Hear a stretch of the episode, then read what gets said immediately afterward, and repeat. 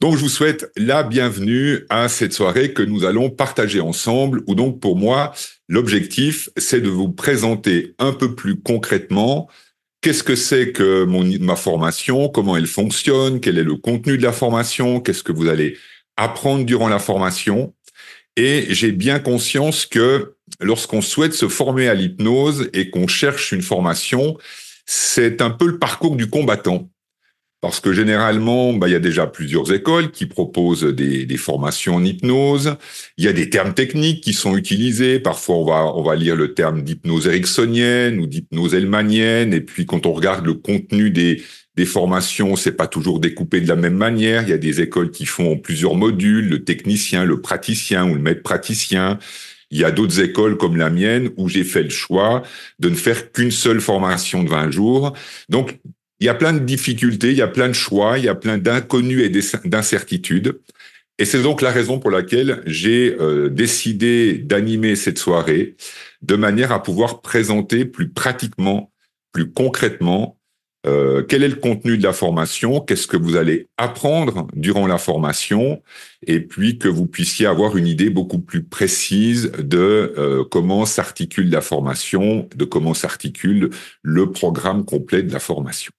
Donc, au programme de ce webinaire, eh bien, je vais répondre à plusieurs questions qui me semblent des questions importantes par rapport au choix d'une formation en hypnose. La première, ben, c'est un petit peu mon parcours. Parce que bien évidemment, quand on forme et quand on enseigne l'hypnose, eh bien, on va aussi puiser dans son propre parcours, dans sa propre expérience. Il y a un ensemble de connaissances théoriques qui sont bien évidemment universelles et qui vont être retrouvées dans à peu près toutes les formations en hypnose. Et puis probablement que la particularité de la majorité des formations en hypnose, c'est qu'elles ont toutes quelque chose de particulier et de différent parce que la personne qui anime la formation a son propre parcours, ses propres aspirations, sa propre manière de pratiquer l'hypnose. Donc c'est la raison pour laquelle je vais prendre quelques instants pour me présenter avant qu'on aborde la première question, c'est quel est le programme de ma formation, comment est-ce que j'ai construit le programme pédagogique, comment est-ce que j'ai construit euh, les 20 jours de la formation, par quelles étapes on va passer euh, durant les 20 jours de la formation? On va ensuite euh, explorer comment se déroule une journée de formation typique. Alors, je vous dirais honnêtement qu'il n'y a pas de journée standard.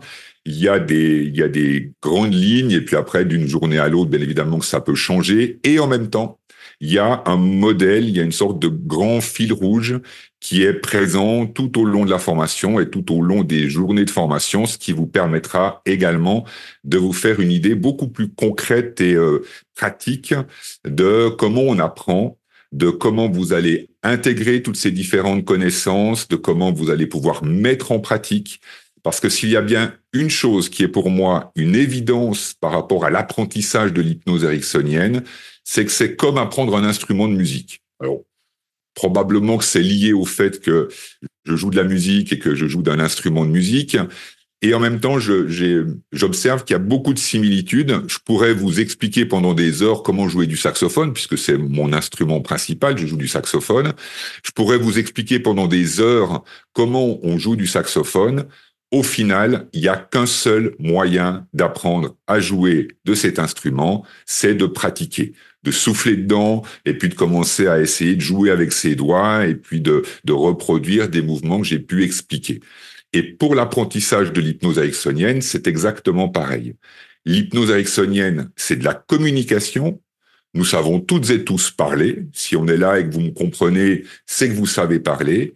Et en même temps, c'est un apprentissage de techniques de communication. Et pour intégrer pour apprendre et pour euh, mettre en œuvre ces techniques de communication, eh bien, il est nécessaire, indispensable de les mettre en pratique. Raison pour laquelle, durant la formation, il y a beaucoup de pratiques parce que je pense que c'est le seul moyen efficace de pouvoir intégrer les principes théoriques que je peux présenter ou démontrer. Je présenterai également quelles sont les ressources que je mets à votre disposition tout au long de la formation pour améliorer, pour vous aider dans votre processus d'apprentissage. Alors bien évidemment, il y a le temps qu'on passe ensemble durant la formation, et en même temps, j'essaye de vous mettre à disposition le plus de ressources possibles, de façon à ce que vous puissiez profiter des temps entre les week-ends ou les temps de formation, de manière à pouvoir continuer à intégrer, à pratiquer, à apprendre euh, cette technique de communication qu'est l'hypnose ericksonienne. Et puis un point qui me semble également important, puisque la formation que je propose est une formation diplômante, donc qui donne accès à un diplôme, un certificat à la fin du cursus, eh bien je vous expliquerai comment euh, se, se, déroule l'évaluation. Est-ce qu'il y a un, un, examen? Alors je vous rassure déjà, il n'y a pas d'examen.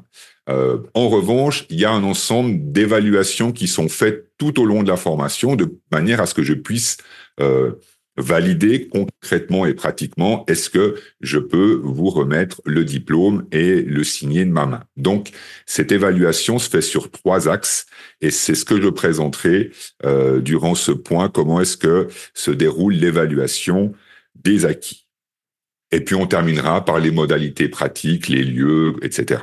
Alors, comment est-ce que je suis arrivé à l'hypnose euh, Quel est, en, résumé, je vais pas vous faire toute mon histoire. Euh, j'ai 54 ans maintenant, donc euh, si je commence à vous résumer mon histoire, on va y passer la soirée. Donc, c'est absolument pas le but de cette soirée. Mais donc, comment est-ce que je suis arrivé à l'hypnose?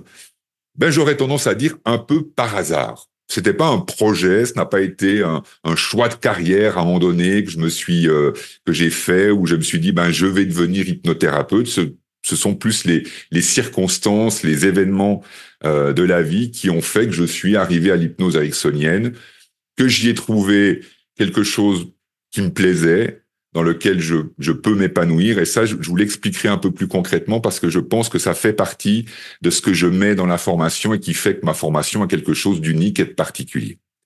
Donc, au niveau professionnel, ben, je débute ma carrière professionnelle en tant qu'employé de commerce. Donc, euh, j'ai fait euh, des études à l'école de commerce ici à Neuchâtel. Et puis, à la sortie de mon diplôme de commerce, eh bien, j'ai commencé à travailler d'abord à l'État de Neuchâtel, à l'administration cantonale. Et puis, après avoir travaillé quelques mois, une année et demie à l'administration cantonale, je suis allé travailler dans une banque. J'ai fait plusieurs années dans une banque.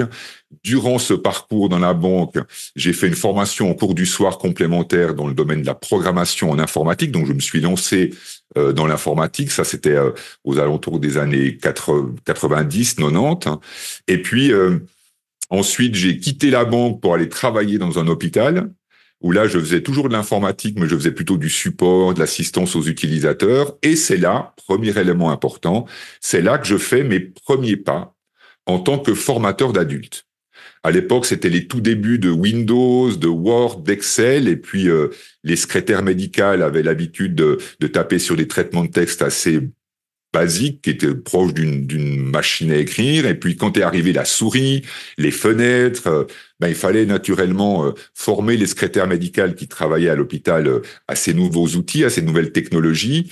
Et puis mon collègue, qui était mon supérieur hiérarchique, il me pose la question, euh, est-ce que toi, tu as envie de d'animer ces formations ou est-ce qu'on fait appel à une société externe? Et je me suis dit, pourquoi pas? L'idée d'animer, de former, de transmettre euh, mes connaissances, mon savoir euh, m'a plu. Et donc, j'ai fait comme ça mes premiers pas dans la formation d'adultes. J'ai tout de suite eu beaucoup de plaisir à animer des formations, à, à partager mes expériences et mes connaissances avec d'autres. Donc, Chemin faisant, j'ai ensuite travaillé pour une école dans laquelle j'enseignais l'informatique. Et puis, j'ai ensuite formé, ou plutôt fondé, pardon, ma petite société d'informatique. J'étais tout seul.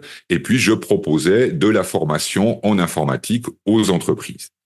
Et puis, euh, arrivé euh, à la fin des années 90, tout début des années 2000, là, je deviens papa.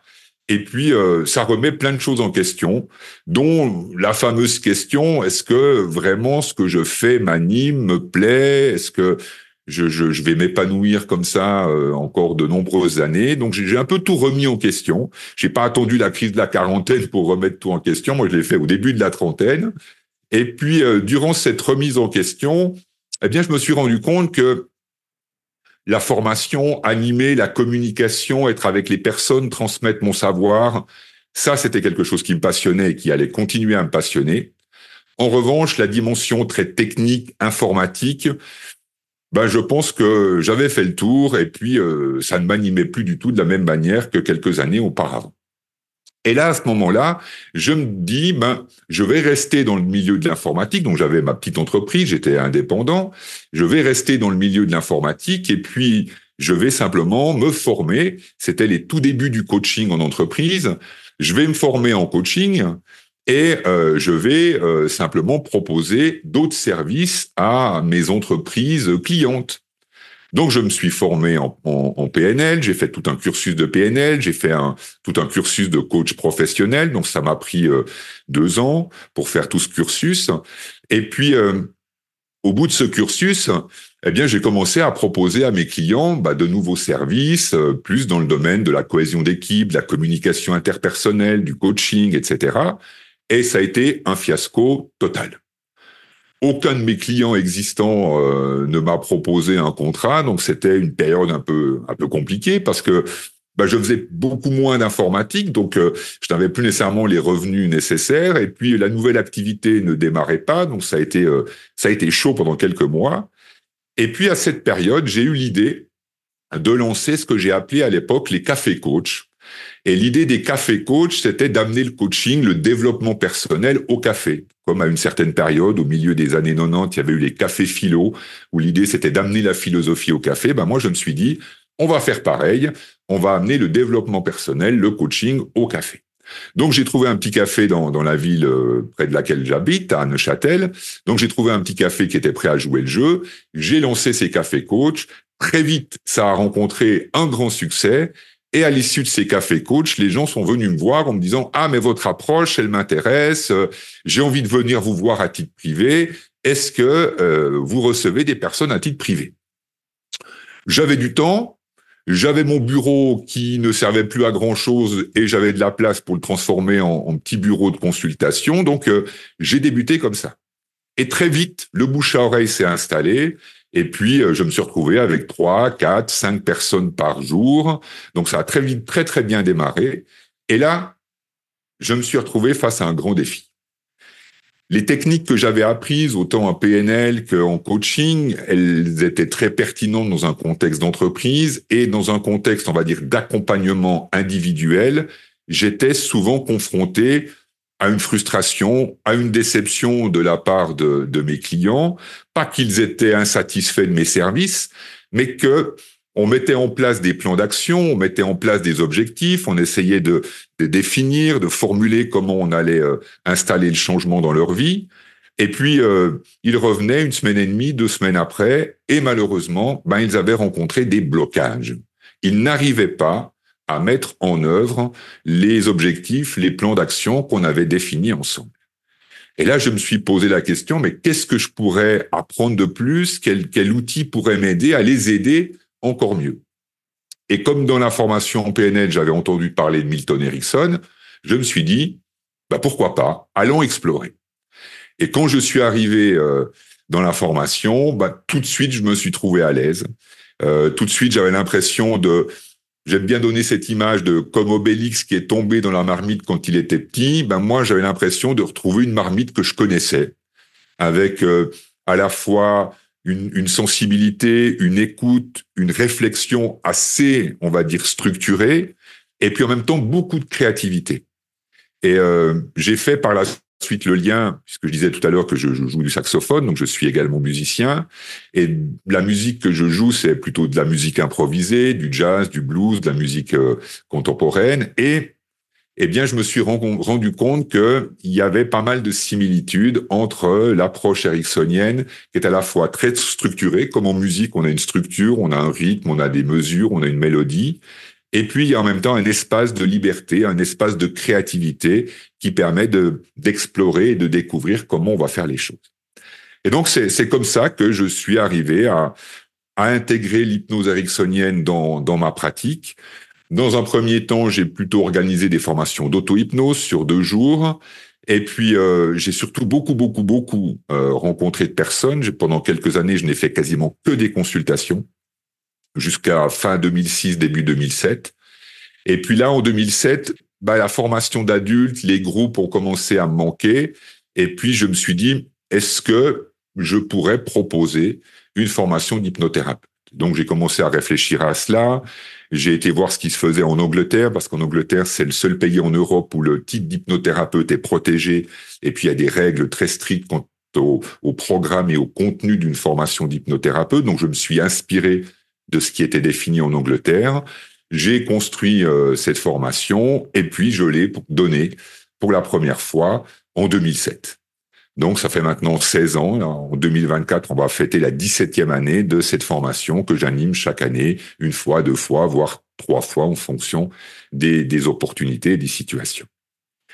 Donc, voilà comment euh, je suis arrivé à l'hypnose ericksonienne, surtout pour répondre aux attentes, aux besoins, des demandes que, des personnes qui venaient me voir et qui se trouvaient bloquées. Et souvent, on, dit que les blocages sont inconscients. Le terme d'inconscient, il n'est pas tout à fait juste. En réalité, ce sont des blocages où la seule volonté consciente ne suffit pas pour les dépasser. Et c'est là que je fais une nuance qui est pour moi importante. L'inconscient est un concept, ou là, pardon, l'inconscient est un concept, et quand on parle d'inconscient, on parle surtout de tout ce qui est en dehors de notre champ de conscience, de notre champ, de notre champ de contrôle volontaire. Et lorsqu'on est bloqué ou qu'on est limité par des peurs ou des émotions ou des situations émotionnelles qu'on n'arrive pas à intégrer ou transformer, eh bien, on peut naturellement être bloqué c'est pas nécessairement inconscient, c'est que simplement la volonté consciente ne suffit pas pour favoriser le changement que la personne souhaite vivre dans sa vie. Et l'idée, je vais y revenir tout à l'heure, l'idée de l'expérience hypnotique, de l'hypnose, c'est justement d'accéder à des ressources qui sont présentes dans notre cerveau. Et ces ressources, elles vont aider à favoriser un changement beaucoup plus rapide que si on, on, on met en place le changement uniquement par la volonté rationnelle et consciente. Donc pour terminer euh, au niveau de ma présentation, bah, qu'est-ce qui m'anime? Euh, bah, Bien évidemment, depuis toutes ces années, bah, les relations humaines, communiquer, échanger, être avec une personne en, en individuel, puisque je continue aujourd'hui à, à, recevoir euh, chaque semaine des personnes en consultation individuelle, en groupe. Voilà, cette notion de communication est pour moi euh, fondamentale. J'ai besoin de communiquer pour euh, pour être bien. J'ai besoin de communiquer pour me sentir vivant. J'ai besoin d'échanger, d'être euh, d'être avec les autres, de partager. Donc ça, c'est évident que c'est quelque chose qui, qui m'anime et qui me passionne et qui continue à me passionner. La créativité est quelque chose qui me passionne également parce que je suis fasciné et la découverte de l'hypnose m'a amené à explorer cela de manière encore plus profonde. Comment on peut stimuler les ressources créatives de notre cerveau. Et s'il y a bien une chose en laquelle je suis convaincu, c'est que le cerveau humain est naturellement créatif. Et ça n'a rien à voir avec de l'art euh, ou de la peinture ou de la musique. Il n'y a pas besoin d'être un artiste pour faire preuve de créativité. La créativité, c'est la capacité de notre cerveau à imaginer des solutions, des chemins nouveaux, des perspectives différentes. Dès le moment où vous utilisez votre cerveau pour imaginer un changement, déjà, vous faites preuve de créativité. Et cette créativité, elle est au cœur même de tout processus de, tout processus de changement, parce que c'est cette créativité qui va permettre au cerveau de créer des nouvelles connexions et donc ainsi de favoriser le changement que la volonté seule ne réussit pas à favoriser. Donc, au niveau du programme de la formation, avant que je vous laisse l'opportunité de poser des questions, euh, bien évidemment, le but d'une formation, en tout cas c'est comme ça que moi je l'envisage, le but d'une formation, c'est de transmettre des connaissances théoriques et des connaissances pratiques. La théorie est nécessaire parce qu'elle permet de donner du sens, elle permet de comprendre, elle permet d'expliquer. Si par exemple, je viens, euh, une personne vient me voir et que cette personne, elle souffre d'une phobie, connaître théoriquement qu'est-ce que c'est qu'une phobie, comment une phobie fonctionne dans le cerveau, qu'est-ce qui se passe au niveau neurologique pour que, au moment où la personne elle voit, ou elle entend, ou elle sent, peu importe le déclencheur de la phobie, dès le moment où la personne elle est confrontée à ce qu'on appelle le déclencheur de la phobie, qu'est-ce qui fait qu'au moment où il y a ce déclencheur, elle est submergée par une peur euh, incontrôlable et puis elle va avoir un comportement complètement irrationnel et parfois euh, dangereux? Ça, c'est les connaissances théoriques. C'est important de comprendre comment ça fonctionne. De la même manière, si une personne vient me voir et puis que cette personne, elle vient me voir pour changer une habitude néfaste, quelle que soit cette habitude, un problème de grignotage ou euh, une addiction aux jeux vidéo, peu importe l'habitude néfaste, eh bien, c'est important d'avoir des connaissances théoriques à propos d'une habitude néfaste. Qu'est-ce que c'est qu'une habitude néfaste? Qu'est-ce qui entretient une habitude néfaste? Comment est-ce qu'on va questionner une habitude néfaste Donc il y a tout un ensemble de connaissances théoriques qu'il est nécessaire d'avoir pour pouvoir mieux comprendre et mieux aider les personnes euh, que l'on va accompagner. C'est la raison pour laquelle il me semble important qu'il y ait des fondements théoriques euh, fiables, validé scientifiquement. Et là, souvent, j'ai ma mon côté un peu informaticien carré qui est bien présent. Euh, je trouve extrêmement important. Même si on peut utiliser de la créativité, c'est important d'avoir une approche qui soit rationnelle, pragmatique, cohérente et fondée sur des évidences connues et scientifiques. Et ça, c'est probablement l'opportunité qu'on a aujourd'hui. Il est certain que dans le futur, ce sera encore mieux, et en tout cas aujourd'hui c'est déjà très très bien, c'est que les neurosciences depuis euh, une bonne trentaine d'années ont fait d'énormes progrès. Et grâce au progrès des neurosciences, eh bien, il est possible de mieux observer, de mieux comprendre comment fonctionne notre cerveau, et donc d'avoir les connaissances théoriques nécessaires pour pouvoir comprendre qu'est-ce qui se passe, comment ça se passe. Je vais donner un autre exemple qui me vient comme ça à l'esprit. Euh, si une personne vient me voir et puis que cette personne, elle souffre de douleurs chroniques, les médecins lui ont prescrit des antalgiques, euh, de la cortisone ou de la cortisone, voire même de la morphine. Et puis malgré euh, toute la chimie qui lui est proposée, ces douleurs restent très envahissantes et que cette personne se décide à se tourner vers l'hypnose pour explorer comment essayer de calmer, de gérer ces douleurs eh bien, il me semble essentiel, fondamental, de savoir comment ça fonctionne la douleur dans le corps. Comment fonctionne le système nerveux central, le, système nerveux périphérique, comment le système nerveux périphérique transmet les informations jusqu'au système nerveux central, comment se construit la perception de la sensation douloureuse? Donc ça, ce sont des notions théoriques qu'il est important d'avoir. D'une part, parce que ça permet le plus souvent d'expliquer aux personnes euh, ce que l'on va faire. Et moi, j'accorde une très grande importance dans mes séances, dans mes consultations, j'accorde une très grande importance à expliquer ce que l'on va faire, expliquer pourquoi on va utiliser telle ou telle technique, que la raison de la personne qui est en face de moi puisse donner du sens, expliquer, euh, comprendre la logique qu'il y a derrière une expérience hypnotique. Parce que c'est vrai que sinon, l'expérience hypnotique, elle a quelque chose d'un peu mystérieux ou d'un peu mystique parfois ou d'un peu magique, alors qu'en réalité, il n'y a absolument rien de magique. Tout peut s'expliquer. Et ça me semble important de pouvoir expliquer à la personne comment on va travailler, pourquoi on va travailler d'une certaine manière, de lui expliquer pourquoi on va utiliser telle ou telle technique. Et donc tout cela, euh, ça me semble important que vous ayez ces connaissances, raison pour laquelle il y a tout ce fondement théorique. Et puis, bien évidemment, à côté de cela, eh bien, il y a la nécessité d'intégrer, de pratiquer, d'apprendre les outils qui vont permettre de guider, d'accompagner une personne dans une séance d'hypnose. Il y a une, nuance, en tout cas, c'est un trait de vocabulaire qui est pour moi extrêmement important. On entend parfois dire des personnes ah ben j'ai fait de l'hypnose sur, j'ai fait de l'hypnose sur ma voisine ou j'ai fait de l'hypnose sur mon voisin ou j'ai fait de l'hypnose sur mes enfants. Je n'aime pas ce terme de faire de l'hypnose sur. Ça donne l'impression que on prend le contrôle sur la personne et qu'on va lui dire voilà ce que tu dois faire ou voilà ce que tu dois penser ou voilà ce que tu dois ressentir.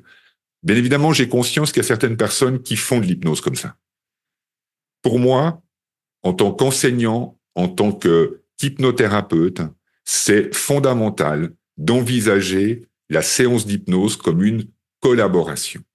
Une bonne séance d'hypnose, et j'en suis absolument convaincu aujourd'hui, après 20 ans de pratique, c'est une, c'est une conviction profonde que j'ai.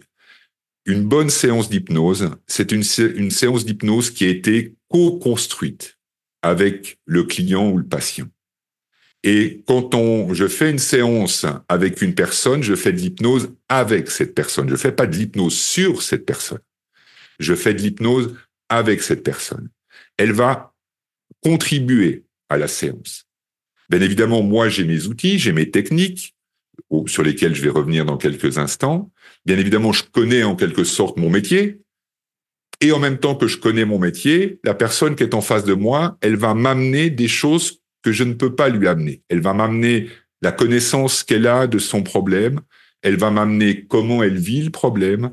Elle va m'amener ses, ses attentes ou ses espoirs elle va m'amener ses doutes, ses hésitations, ses peurs. Ça, il n'y a qu'elle qui puisse l'amener. Et de la même manière, quand je guide la séance d'hypnose, on la crée ensemble. Et quand je dis on la crée ensemble, ça ne veut pas nécessairement dire que la personne, elle va me parler. Je vais simplement lui parler d'une telle manière que je vais stimuler ses ressources créatives. Mon intention, c'est de la rendre active dans le processus thérapeutique, de la rendre active dans le processus hypnotique. Donc, je suis fondamentalement opposé à l'idée que l'hypnose permet de prendre le contrôle sur quelqu'un. Alors oui, dans des spectacles, ça peut se faire. C'est des spectacles, on est dans un autre contexte, on est dans un autre environnement. Moi, le contexte dans lequel je travaille, c'est un contexte thérapeutique que je me définisse comme coach ou thérapeute n'a pas beaucoup d'importance. En revanche, ce qui est important, c'est que dans ce contexte-là, mon rôle est d'être au service de la personne, au service de la personne qui vient me voir. Et pour pouvoir être au service de la personne qui vient me voir, pour l'accompagner du mieux possible, alors j'ai besoin de son aide. J'ai besoin de recevoir de sa part les informations qui vont me permettre de co-créer avec elle cette séance.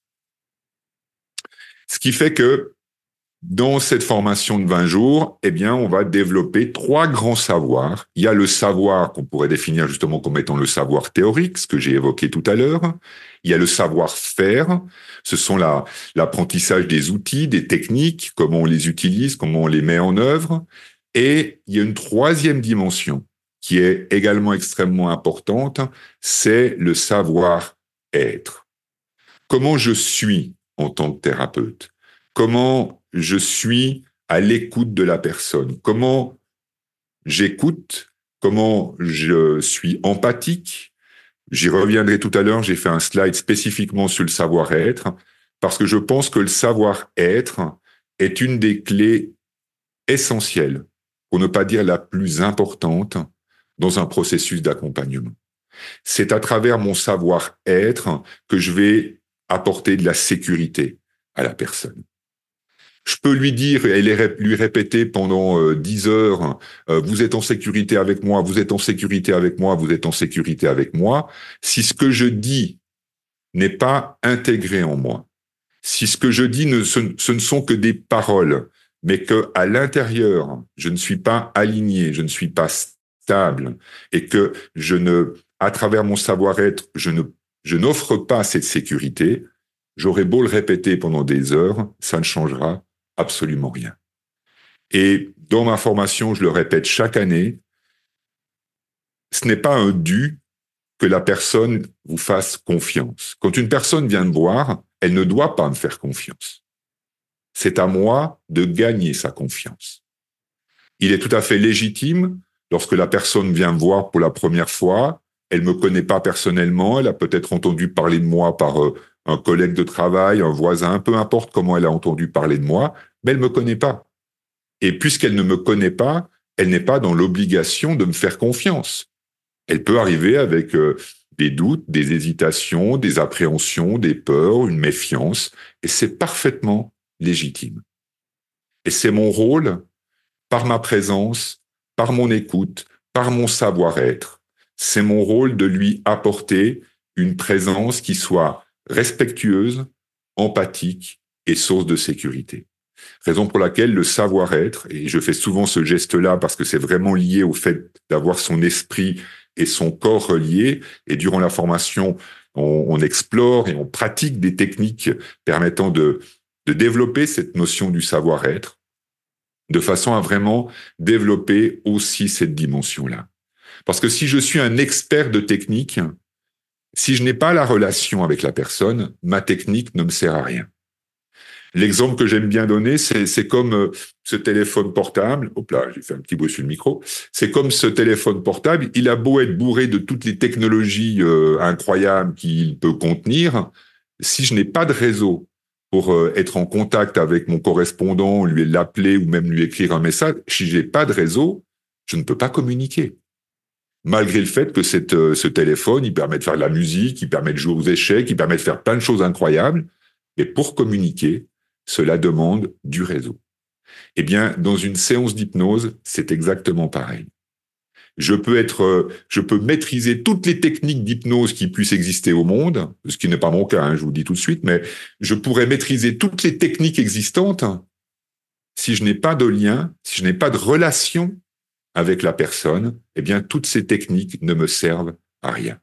Raison pour laquelle le savoir-être est une dimension fondamentale dans ma formation parce que c'est du savoir-être que dépend ensuite la qualité de la relation, et c'est de la qualité de la relation que dépend ensuite l'accompagnement et la mise en œuvre de tous les outils, de toutes les théories, de tout le savoir et du tout savoir-faire. Alors, comment est-ce que j'ai construit le programme de la formation? Si vous êtes allé sur le site, vous avez téléchargé la brochure qui est disponible sur le site, vous avez pu vous rendre compte qu'il y a un certain nombre de modules qui sont présentés dans le programme, module 1, module 2, jusqu'au module 22. Et malheureusement, l'écriture sur un papier, elle a de la difficulté à retranscrire comment on va parcourir ces différents modules assez souvent, on se dit, ben, on va commencer par le module 1, puis on fera le module 2 ensuite, puis le module 3, puis le module 4, puis on va parcourir les 22 modules comme ça, les uns à côté des autres. Ce n'est pas comme ça que la formation a été construite.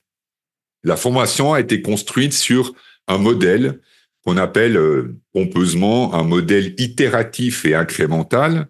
Ça veut dire que, et c'est la raison pour laquelle j'ai fait ce schéma, durant les six premiers jours, durant les six premiers jours de la formation, on va poser les fondamentaux. Ces fondamentaux, on va les retrouver à chaque fois qu'on va utiliser l'hypnose. Même si j'utilise l'hypnose dans l'enseignement et puis que je vais raconter une histoire pour euh, enseigner quelque chose à mes élèves, je fais de l'hypnose. Donc l'hypnose n'est pas uniquement cantonnée à un cabinet thérapeutique. À chaque fois que vous communiquez, vous avez la possibilité, l'opportunité d'améliorer la qualité de votre communication, d'améliorer l'impact positif de votre communication en utilisant les principes de la communication hypnotique. Donc ces fondamentaux, c'est ce qu'on pose durant les six premiers jours de la formation. Donc ces fondamentaux, c'est un ensemble de principes théoriques. Qu'est-ce que c'est que l'hypnose Qu'est-ce que c'est que l'hypnose? D'où vient l'hypnose ericksonienne? Quelles sont les caractéristiques linguistiques? Parce qu'il y a des principes de linguistique là-dedans. Quels sont les principes linguistiques qui sous-tendent euh, la communication hypnotique? Donc il y a tout un ensemble de notions théoriques qui forment les fondements de la communication hypnotique. Il y a également tout un ensemble de techniques de base ce que j'ai appelé ici les techniques hypnotiques, c'est que durant les six premiers jours, on va faire nos premiers pas dans ce qu'on appelle l'induction hypnotique. L'induction hypnotique, c'est comment je communique de manière à pouvoir aider la personne qui est en face de moi à entrer en contrôlant dans l'état hypnotique. Et pour pouvoir donc accompagner, guider cette personne de façon à ce qu'elle puisse entrer en sécurité et en contrôlant dans l'état hypnotique, eh bien, j'ai besoin de connaître un ensemble de, de techniques, d'outils. Donc, on va découvrir les fondamentaux des outils. La bonne nouvelle, c'est que ces fondamentaux, dans les techniques de communication hypnotique, on les réutilise tout le temps, partout. Ce sont des fondamentaux qu'on va réutiliser dans toutes les séances d'hypnose. À chaque fois que je vais guider une séance d'hypnose, on va même aborder ce qu'on appelle l'hypnose conversationnelle, où il n'y a pas nécessairement ce qu'on appelle une induction formelle, mais c'est juste par la communication et l'échange qu'on va aider la personne à entrer dans l'état hypnotique. C'est très utilisé, par exemple, dans le domaine des soins. Les ambulanciers sont des spécialistes, pour ceux qui se sont formés, euh, sont des spécialistes de l'hypnose conversationnelle, parce que dans la communication, la conversation avec euh, la personne qu'ils prennent en charge, eh bien, ils ont l'opportunité de faire de l'hypnose juste en conversant, ce qu'on appelle l'hypnose conversationnelle. Donc, toutes les formes d'hypnose, toutes les formes de communication hypnotique utilisent ces mêmes outils que l'on voit durant les les six premiers jours. Et puis le troisième point que l'on aborde durant ces six premiers jours, c'est ce qu'on appelle la stratégie thérapeutique. Comment on construit une séance? Et j'ai un autre, euh, une autre diapositive euh, qui vient juste après où je vais détailler un peu plus ce modèle euh, stratégique thérapeutique. Mais donc, durant les six premiers jours, on pose ces fondamentaux, des fondamentaux qu'on va réutiliser tout le temps. Et à partir du septième jour, eh bien, on va tourner autour de ces fondamentaux, d'où les flèches qui tournent autour de ces fondamentaux. On va tourner autour de ces fondamentaux en les enrichissant, en leur ajoutant de nouvelles connaissances théoriques, en leur ajoutant de nouveaux outils, en leur, en leur ajoutant de nouveaux principes de stratégie thérapeutique. Donc on va enrichir ces fondamentaux, sauf que cette fois-ci, on va les enrichir sous l'angle des différentes demandes que l'on peut rencontrer le plus souvent. Et donc, euh, le premier grand thème, parce que c'est un incontournable euh, qu'on rencontre presque systématiquement, ce sont les peurs. Les peurs sont les, la cause la plus fréquente, au moins à 80%, c'est la cause la plus fréquente de, de tous nos blocages.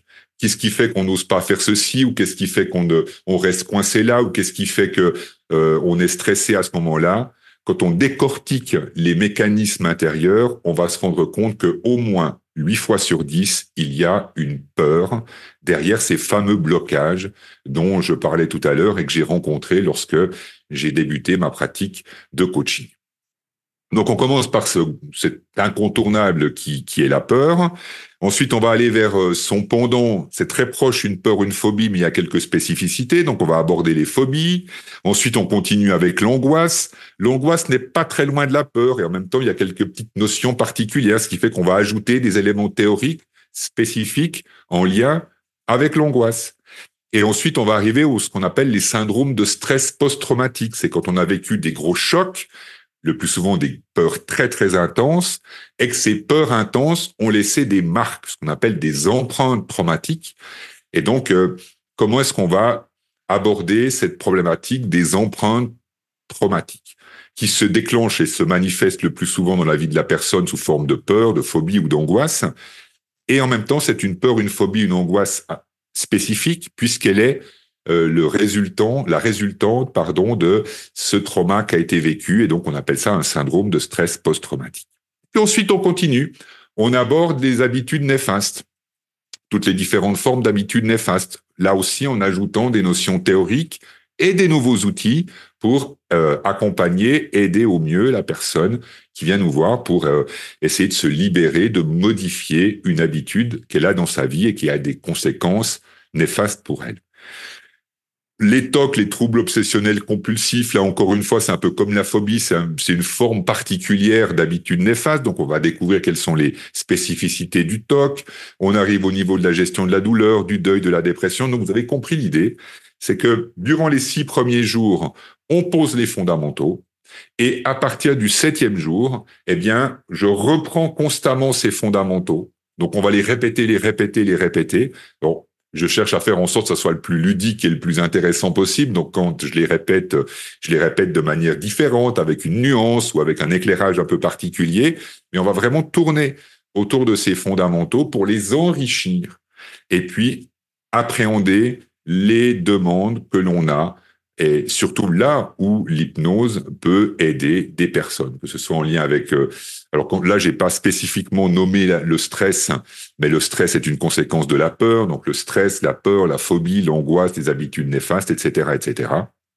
de manière à ce que, à la fin des 20 jours, eh bien, vous ayez les connaissances théoriques, les outils pratiques et le savoir-être nécessaire pour pouvoir accompagner, aider des personnes qui viennent vous voir. Cette fameuse stratégie thérapeutique, ce que j'ai appelé ici la structure d'une séance. Une séance, elle est globalement toujours décomposée de la même manière. Alors, je vais prendre l'exemple d'une première séance parce que c'est plus évident. Alors, quand une personne vient me voir une deuxième, une troisième ou une quatrième fois, je retrouve ce modèle-là, mais il y a des petites subtilités, des petites nuances. Mais pour prendre une première séance, quand une personne vient me voir, eh bien, elle vient me voir parce qu'elle a une attente. Le plus souvent, cette attente, c'est une problématique qu'elle rencontre dans sa vie. Donc, la première question que je vais lui poser, et je pose pratiquement systématiquement toujours la même question. J'aime bien d'ailleurs poser cette question qui est un peu surprenante et inattendue, ça met tout de suite comme ça une ambiance euh, plus légère dans la séance. La question que je pose habituellement en tout premier, c'est quelle est la bonne raison pour laquelle on se rencontre aujourd'hui? Donc je ne parle pas du problème pour lequel on se rencontre aujourd'hui, c'est la bonne raison pour laquelle on se rencontre aujourd'hui. Indirectement, je lui pose la question, quel est le problème qui vous amène? Je le formule simplement un peu différemment.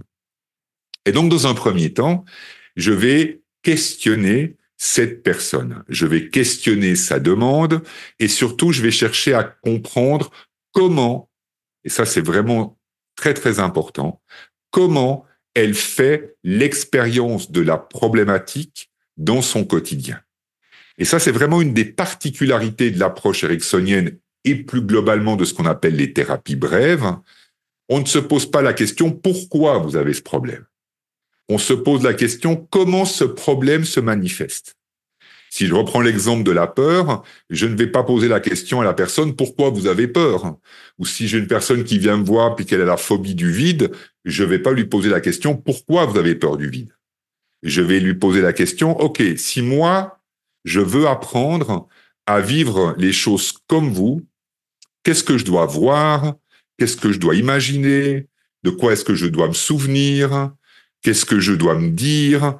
Qu'est-ce qui doit se passer en moi pour que je puisse avoir peur comme vous Et là, on va être dans ce qu'on appelle le questionnement. Le questionnement, il est fondamental. Il est fondamental parce qu'il va nous permettre de comprendre comment le problème se manifeste. Formulé autrement, le questionnement va nous permettre d'identifier le mécanisme intérieur qui amène au déclenchement du problème.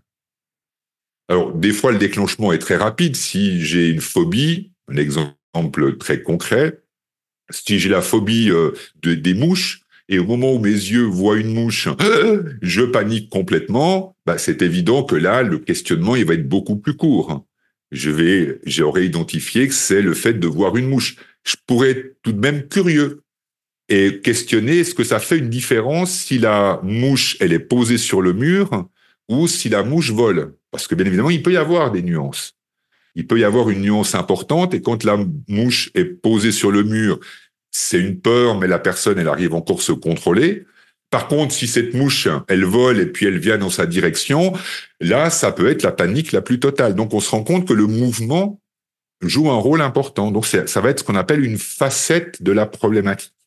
Et donc, le but du questionnement, c'est de comprendre, de découvrir comment la personne fait l'expérience du problème.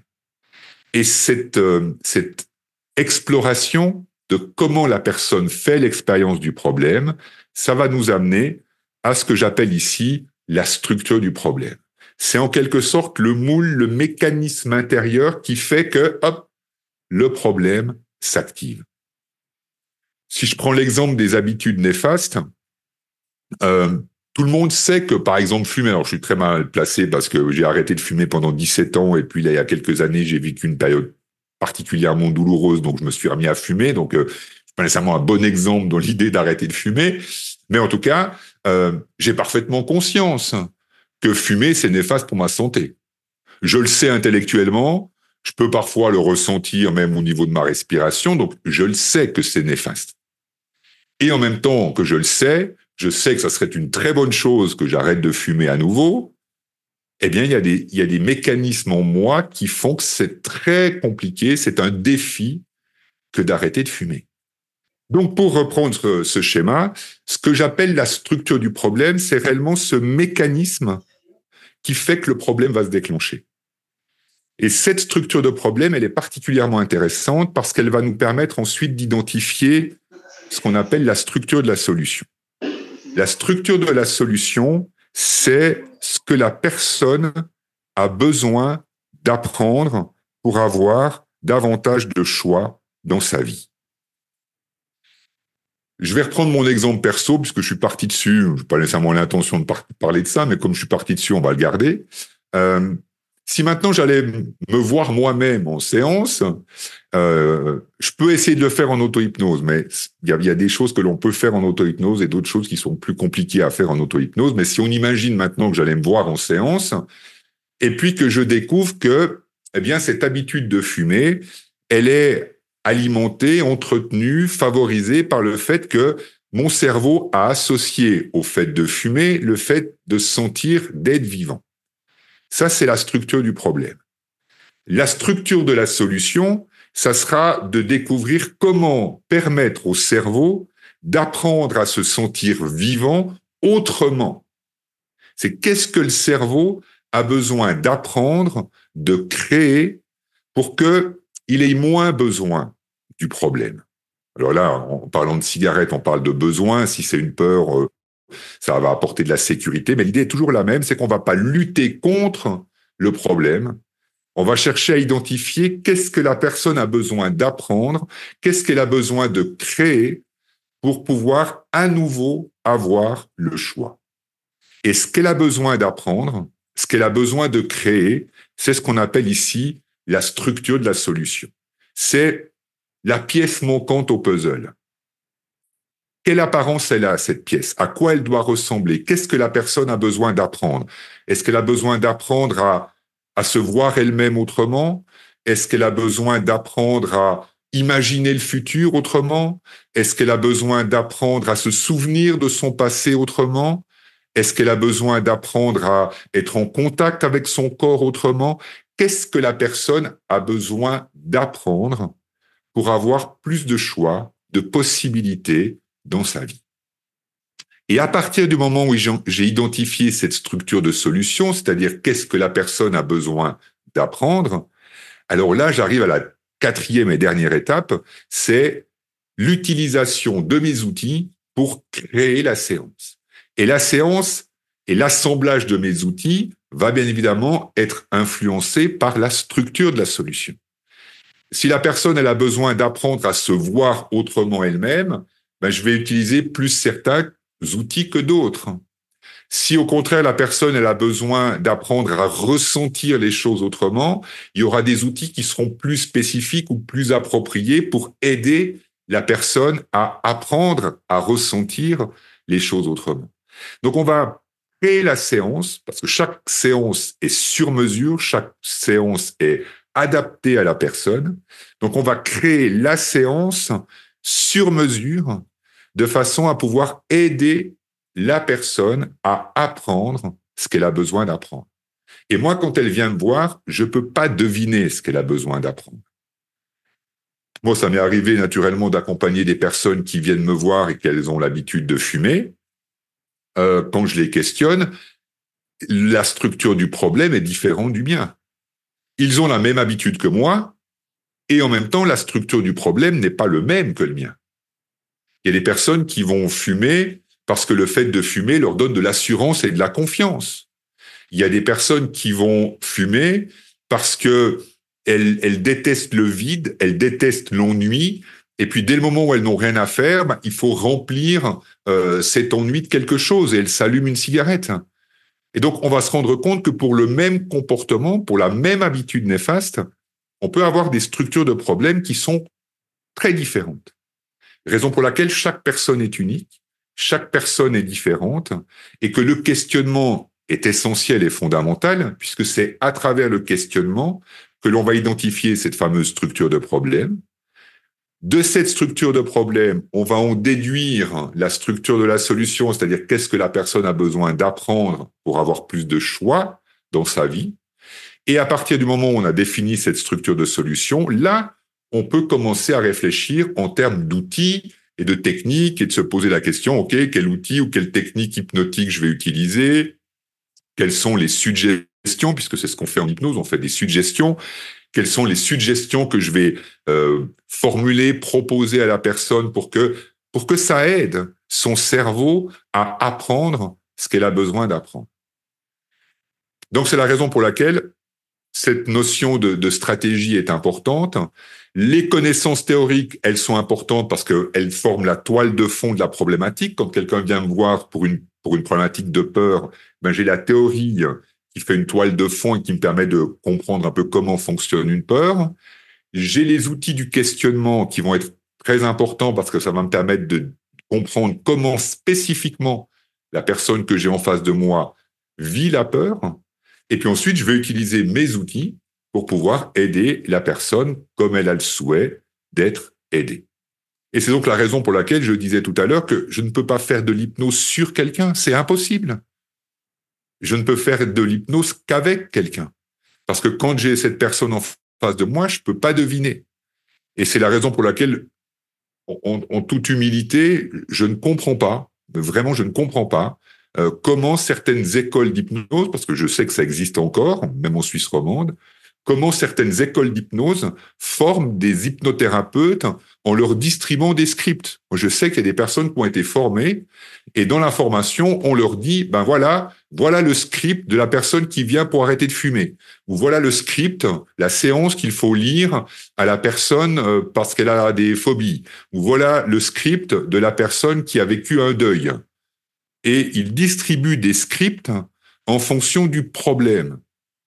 Mais c'est pas le problème qui est important. C'est comment la personne vit le problème. Et chaque personne est unique. Chaque personne est différente. Et ça me semble fondamental et essentiel que, en tant qu'hypnothérapeute, on ait les outils, les connaissances, les techniques nécessaires pour pouvoir questionner la personne, comprendre comment la personne l'expérience du problème et ensuite construire une séance qui soit complètement adaptée. Ce qui veut dire que le raccourci problème, stratégie d'intervention, eh bien, tout simplement, il n'existe pas. Il y a une exception relative, c'est en cas de douleur chronique. En cas de douleur chronique, il n'y a pas nécessairement grand chose à questionner. C'est pas, c'est pas lié à une pensée ou à un souvenir ou à une projection.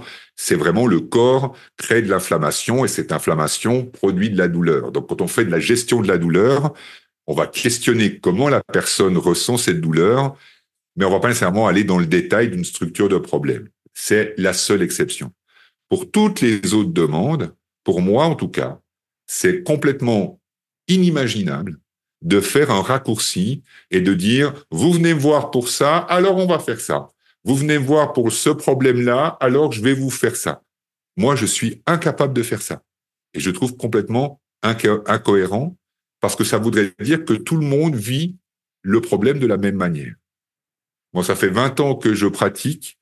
J'ai reçu des milliers de personnes. Eh bien, je me rends compte encore aujourd'hui que chaque personne est unique. Chaque personne est différente.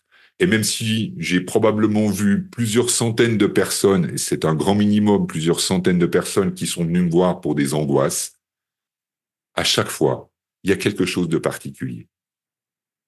Le diagnostic est le même, l'étiquette qu'on met sur la problématique, ça reste de l'angoisse. Mais donc, comment elles le vivent, comment elles, elles le vivent dans leur vie, comment elles s'en souviennent, comment elles l'appréhendent, comment elles se lèvent le matin, comment elles pensent à l'angoisse, chaque personne est unique. Chaque personne est différente. Et moi, je, je mets un point d'honneur à vous former de telle sorte que vous gardiez cette idée que chaque personne est unique et que vous ayez les moyens, les outils nécessaires, les connaissances nécessaires pour pouvoir vraiment voir chaque personne comme un être unique que vous accompagnez de façon spécifique et individuelle.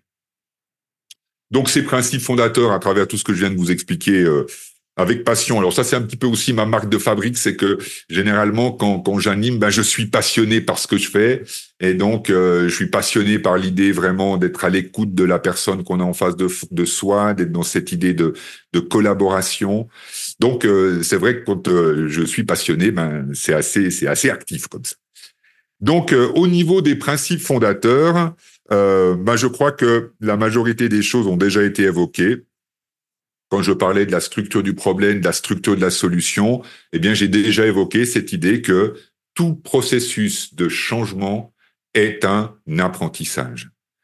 Et ça, c'est une des grandes spécificités de l'approche ericksonienne, euh, qui pour moi est probablement la dimension la plus importante de cette approche qu'on appelle l'approche ericksonienne, c'est ce qu'on appelle le principe d'utilisation.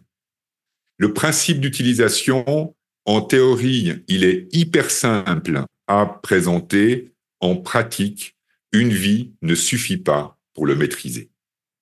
Qu'est-ce qu'il dit, ce principe d'utilisation? Eh bien, il dit que tout problème est une opportunité à apprendre quelque chose de nouveau. Habituellement, en tant qu'être humain, qu'est-ce qu'on a tendance instinctivement à faire quand on a un problème? Moi, le premier, maintenant j'ai un peu évolué avec le temps parce qu'à force de, l'intégrer, je l'ai aussi intégré dans ma propre dans ma propre vie.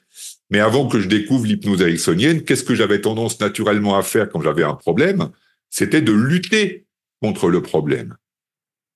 Alors que en hypnose ericksonienne, on ne, on, on ne lutte pas contre le problème, on essaie d'identifier en quoi ce problème est une opportunité d'apprendre quelque chose de nouveau.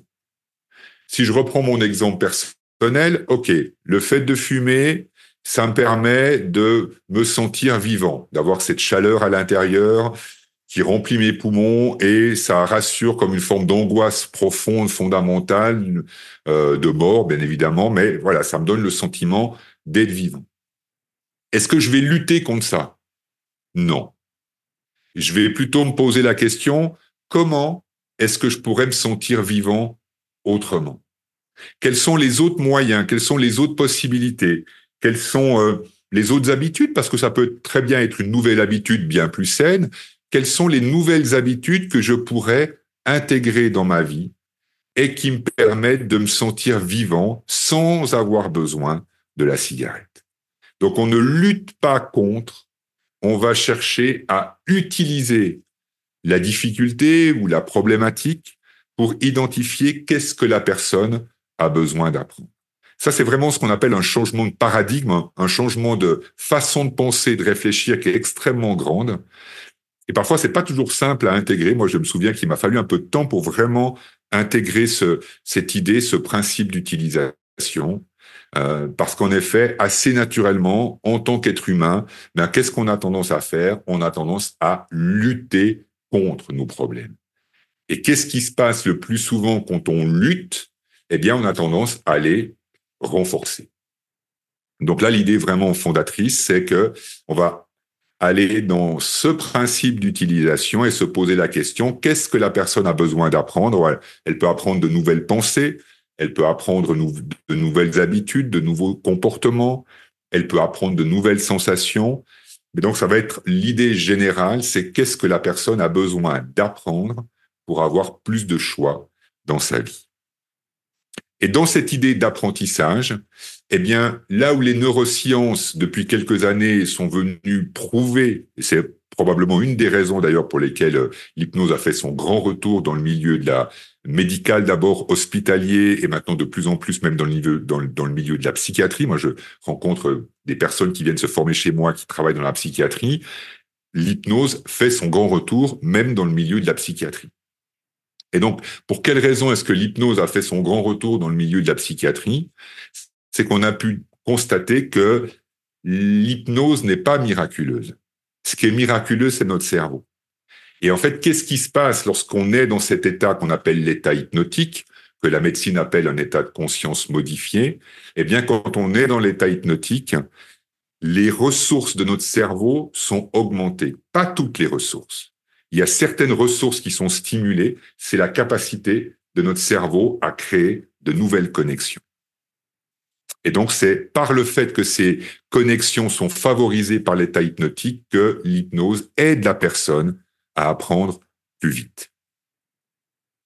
Un problème est une solution ou une, une pardon, un problème ou une difficulté est un appel à découvrir, mais ça, repose toujours sur cette même idée. On va pas lutter contre, on va plutôt envisager le changement comme une sorte de voyage, un voyage dans lequel on va apprendre quelque chose de nouveau pour avoir plus de choix dans sa vie. Donc, quelles sont les différentes techniques enseignées durant la formation? Bien évidemment, les techniques de communication hypnotique selon euh, l'approche de Milton Erickson.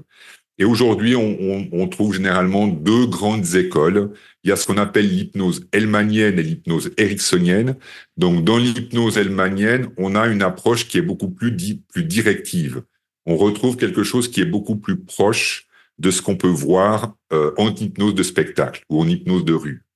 Des approches qui sont très euh, directes comme ça, qui peuvent être très rapides, voire même un peu brutales, où on va dire à la personne, vous êtes bien, vous êtes confortable, vous vous relâchez. On va entendre euh, l'hypnotiseur ou l'hypnothérapeute formuler des phrases, surtout sous forme d'affirmation. Vous pensez ça, vous faites ça, vous ressentez ça. Alors que dans l'hypnose ericksonienne, on peut le faire de temps en temps. Hein, ça ne veut pas dire qu'on a l'interdiction de faire euh, ce qu'on appelle des suggestions directes, donc des affirmations. Et on va le plus souvent chercher à stimuler le cerveau. Quand je dis à une personne, vous pensez ça, est-ce que je stimule sa réflexion? Non. Soit elle obéit, soit elle s'oppose. Mais ça ne stimule pas la réflexion, ça ne, stimule pas la créativité dans le cerveau de la personne. Si en revanche, je lui dis, et je me demande comment c'est de se sentir confortable, si je formule cette phrase de cette manière-là, je me demande comment c'est pour vous de vous sentir confortable. Qu'est-ce qui va se passer au moment où elle m'entend formuler cette phrase-là? La personne, elle va se poser la question. Parce qu'il y a une chose que le cerveau fait automatiquement, c'est quand il entend une question, il cherche à y répondre. C'est naturel, c'est automatique. Et donc, quand je formule euh, ma suggestion sous la forme d'une question, qu'est-ce qui va se passer dans le cerveau de la personne? Eh bien, elle va se poser la question. Et donc, elle va commencer à se l'imaginer. Et se l'imaginer, ça amène son cerveau à le créer. Raison pour laquelle la créativité me passionne autant, parce que créativité et imagination vont de pair. Dès le moment où notre cerveau imagine quelque chose, il a naturellement tendance à le créer. Et ça, encore une fois, les neurosciences l'ont clairement démontré. Et donc le but de cette technique de communication, c'est d'amener le cerveau de la personne à se mettre en réflexion. Raison pour laquelle je ne fais pas de l'hypnose sur elle, je fais de l'hypnose avec elle. Et c'est finalement elle qui va travailler autant que moi. Parce que à travers les formulations, à travers les suggestions que je vais euh, formuler, je vais amener son cerveau à se mettre en, en activité, à être créatif, à imaginer comment ça peut être. Et comme le cerveau crée ce qu'il imagine, eh bien, ma séance d'hypnose a bien plus de chances de lui être bénéfique et utile que si je lui répète, vous voyez ça, vous sentez ça, vous pensez ça, vous ressentez ça, vous voyez ça, etc. Donc ça, c'est pour euh, distinguer assez grossièrement, on est bien d'accord, l'hypnose elmanienne qui a une approche plutôt classique, directe, et puis l'hypnose ericksonienne qui a une approche un peu plus indirecte. J'utilise beaucoup des connaissances des neurosciences. Ça, c'est encore une fois, comme je le disais tout à l'heure, mon côté euh, informaticien, rationnel, pragmatique, cartésien. Euh, lorsque l'on peut expliquer les choses de manière concrète, il me semble fondamental de les expliquer. Et les neurosciences ont mis en évidence des choses fondamentales qu'il est, à mon sens, de notre devoir, de mon devoir, d'intégrer, d'utiliser et de vous transmettre. Par exemple, les neurosciences ont clairement démontré le lien qu'il y a entre l'esprit et le corps. Le corps agit sur notre cerveau. Et donc, en utilisant le corps et en impliquant le corps dans le travail hypnotique, on stimule encore davantage les ressources neurologiques de notre cerveau. Donc, ça, c'est des dimensions qui sont intégrées, qui ne font pas partie nécessairement des, des principes de l'hypnose ericksonienne de base, tels que Erickson a pu les définir dans les années 60, 70, en sachant qu'il est mort en 1981. Donc, euh, ce ne sont pas nécessairement des dimensions qui étaient présentes et que j'ai aujourd'hui intégrées parce que les, les, neurosciences sont passées par là et qu'elles ont démontré des, des informations, des évidences qu'il me semble important d'intégrer dans une formation pour euh, intégrer l'hypnose et aider des personnes avec l'hypnose. Ce que l'on va également utiliser, ce qu'on appelle les stimulations neurologiques bilatérales. On se rend compte que quand on stimule alternativement l'hémisphère droit et l'hémisphère gauche, là encore c'est basé sur les neurosciences, eh bien ça vient stimuler une forme de mouvement dans le cerveau qui peut être très bénéfique. Donc c'est encore une autre technique. On va utiliser, on découvre dans la formation également une, une technique qui s'appelle l'EFT, qui est une technique qui est basée sur des tapotements. Et là, on est à la, à la rencontre entre les principes de la médecine traditionnelle chinoise avec la notion de méridien et les neurosciences qui ont mis en évidence que certaines pensées vont activer certains processus dans le cerveau. Et donc l'EFT utilise euh, cette complémentarité entre la notion des méridiens de la médecine traditionnelle chinoise et en médecine traditionnelle chinoise, on dit que toute émotion limitante ou bloquante est la conséquence d'un court-circuit dans le système énergétique du corps. Donc lorsque j'ai une peur ou lorsque j'ai une tristesse, lorsque je suis envahi par une émotion qui me qui me bloque ou qui m'amène à avoir un comportement euh, qui est négatif pour moi ou mon entourage, eh bien en médecine traditionnelle chinoise, on considère cette émotion comme étant la conséquence d'un court-circuit dans le système énergétique du corps. Donc l'EFT utilise cette notion de court-circuit avec le but de résorber le court-circuit en même temps qu'on va avoir cette dimension neurologique de façon à identifier qu'est-ce qui déclenche ce court-circuit. Donc ça, c'est vraiment les différentes techniques que l'on utilise dans les stratégies d'intervention. Donc si je fais un tout petit retour en arrière, ces techniques, c'est ce qui permet de construire nos stratégies d'intervention. Donc il y a deux grands domaines, deux grands domaines de connaissances, de savoir théorique et de savoir-faire. Ce sont les techniques pour construire les stratégies d'intervention. Et puis, bien évidemment, on apprend des outils, des techniques pour mener le questionnement. Je vais pas vous laisser euh, partir en vous disant, voilà, il faut questionner une peur sans vous donner un mode d'emploi. Je vais vous donner des indications claires, je vais vous donner des outils euh, qui vous aideront à pouvoir questionner de manière beaucoup plus précise, de manière beaucoup plus spécifique, et ainsi de pouvoir récolter beaucoup plus rapidement les informations dont vous avez besoin pour ensuite identifier la structure du problème. Je vais prendre quelques instants pour savoir s'il y a des questions. Est-ce que je fais aussi des séances autour de la créativité artistique? Alors oui. D'ailleurs, j'ai euh, un grand privilège cette année j'ai une participante qui a fait la formation l'an passé, en 2023, et qui euh, qui participe à l'organisation d'un festival de musique baroque. Donc, c'est assez loin de mon style musical et en même temps, bah, ça reste de la musique, donc je trouve ça passionnant. Et puis, donc, elle a fait la formation avec moi durant l'année 2023. Et puis, durant la formation, bien évidemment, on a travaillé le savoir-être et on a aussi développé, entraîné notre propre créativité, puisque, comme je le disais tout à l'heure, il y a une dimension qui est assez créative et créatrice euh, dans l'approche ericksonienne. Et donc, euh, on a fait quelques expériences visant à, à, encourager, à stimuler notre propre créativité. Et puis, euh, cette expérience l'a enthousiasmée. Et donc, elle en a parlé euh, au festival de musique baroque dans lequel elle, elle intervient en, tant que co-organisatrice. Et donc, du coup, ils m'ont contacté et euh, au mois de septembre euh, de cette année, je vais être une semaine à Roll avec euh, des musiciens classiques professionnels. Et puis, je vais, ben, mon rôle sera de les aider, de les accompagner à développer leur créativité. Ben, évidemment, c'est pas moi qui vais leur apprendre à lire une partition et à jouer de leur instrument. C'est des pros, donc ils savent exactement, ils connaissent leur métier bien mieux que moi. En revanche, mon, mon rôle ou ma mission euh, ben, sera de les aider justement à, à calmer les peurs qu'on peut naturellement avoir en tant que musicien, à se connecter à leur créativité, à leur spontanéité, de manière non pas à improviser, parce que quand on joue de la musique classique, euh, eh bien la musique elle est écrite sur la partition, mais à improviser et à aller chercher en eux l'interprétation. Et même quand on, on, joue de la musique classique et que toutes les notes elles sont écrites sur la partition, il y a plein de manières différentes de jouer la même note. Il y a plein de manières différentes d'interpréter la même note. Et c'est là qu'on retrouve une dimension créative, même dans la musique classique. Donc euh, oui, bien évidemment, euh, j'utilise et euh, j'accompagne parfois des artistes, ou là en l'occurrence ce sera des musiciens pendant une résidence d'une semaine dans cette démarche artistique. Alors, peut-on travailler sur toutes les problématiques ou y a-t-il des limites? Bien évidemment qu'il y a des limites. Si l'hypnose était la solution miracle à tous les maux du monde, ça se saurait. L'hypnose, elle est utile, puissante et bénéfique lorsque la personne se trouve face à une problématique pour laquelle elle n'arrive pas à apprendre quelque chose de nouveau. Je vais donner un exemple concret.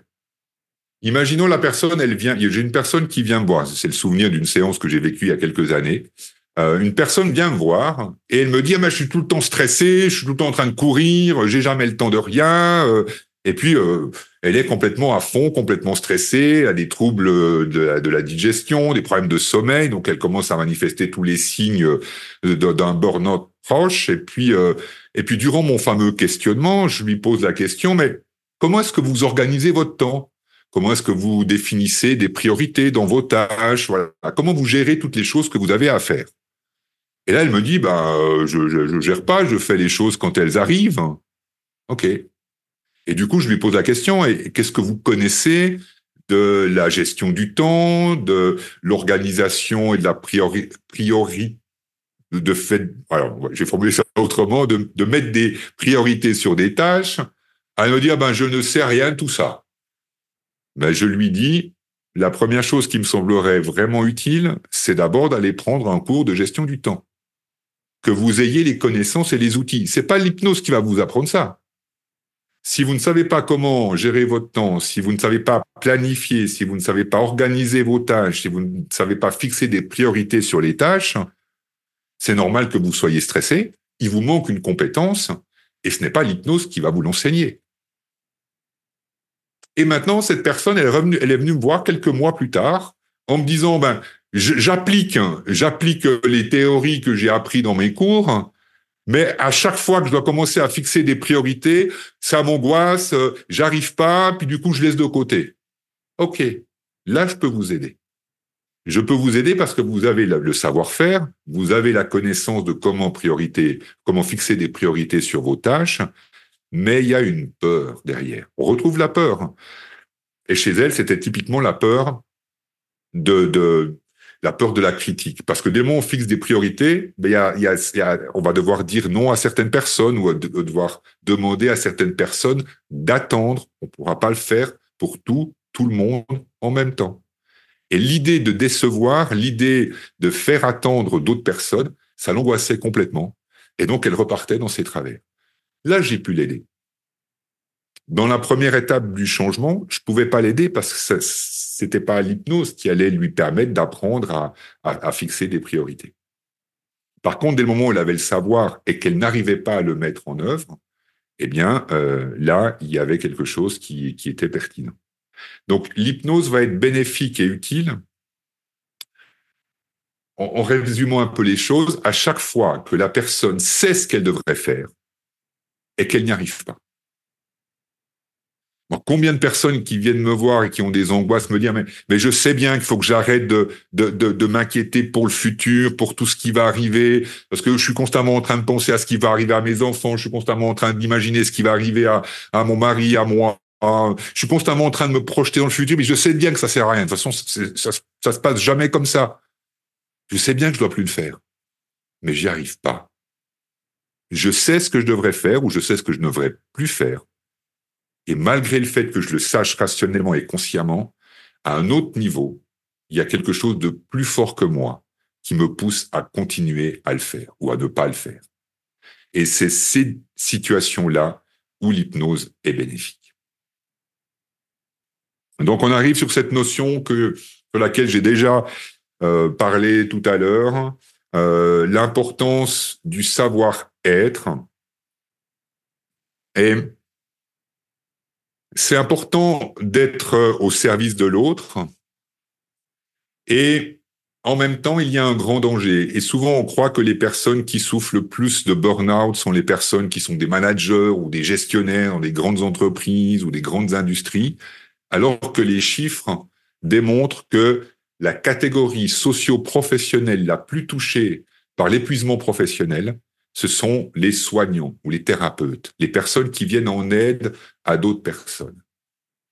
Parce que c'est important d'être au service de l'autre, et c'est aussi important d'être à l'écoute de soi. Et je peux être au service de l'autre tout en restant à l'écoute de moi et de trouver ce juste équilibre. Et apprendre ça, c'est aussi apprendre à pouvoir dire indirectement, j'ai des limites. Et on a tous des limites. On a tous des possibilités et on a tous des impossibilités. Donc être au service de soi tout en étant en lien avec l'autre, c'est d'apprendre à jouer, d'apprendre à être avec soi-même tout en étant avec l'autre. Et c'est la raison pour laquelle je reviens encore sur cette notion parce que pour moi elle est très importante. C'est parce que je suis en lien avec moi et je suis en lien avec l'autre qu'on est dans cette idée de co-création. Moi, j'ai fait ma formation avec un Américain qui s'appelle Stephen Gilligan, et, lui, il donnait l'exemple d'une danse. Une bonne séance d'hypnose est une danse. On danse avec la personne. Mais pour bien danser, je dois rester en lien avec moi. Et je dois être en lien avec mon partenaire. Et si je suis en lien avec moi et en lien avec mon partenaire, alors là, on va commencer à vraiment avoir du plaisir à danser. Et dans une séance d'hypnothérapie, je dirais même dans la vie en général, dans toute forme de communication, quand je suis en train d'échanger, de parler avec un ami ou euh, ma compagne ou peu importe, est-ce que je peux l'écouter et rester en lien avec moi? Est-ce qu'on peut danser ensemble? Et ça, ça fait partie de ce que j'appelle le savoir-être. Il y a un autre grand danger qui fait partie du développement du savoir-être, c'est de croire que le changement dépend de nous qui allons aider la personne. Je ne contrôle pas le changement. Je peux contrôler mes techniques. Je peux essayer de travailler, d'entraîner mon, alignement, mon savoir-être, ma présence. Je peux chercher à contrôler un maximum ma communication. Ça, je peux le contrôler. Et je ne contrôle pas le changement qui va se produire chez la personne. Et donc, c'est de pouvoir en même temps accepter ses limites, je peux faire du mieux que je peux et en même temps, je ne contrôle pas le changement. Et le changement ne dépend pas de moi. Le changement est quelque chose de bien plus magique ou de bien plus complexe et ça ne dépend pas simplement du fait que je dise ça comme ça, ou je fais ça comme ça, ou je suis comme ça. Le changement est beaucoup plus complexe que cela. Et Travailler ce savoir-être ou développer, entraîner, ce savoir-être, c'est trouver cet équilibre où je sais que j'ai des limites. À un certain niveau, je sais que je suis impuissant à contrôler le changement. Et en même temps que j'ai parfaitement conscience de mon impuissance, je crois profondément en la possibilité que ça change.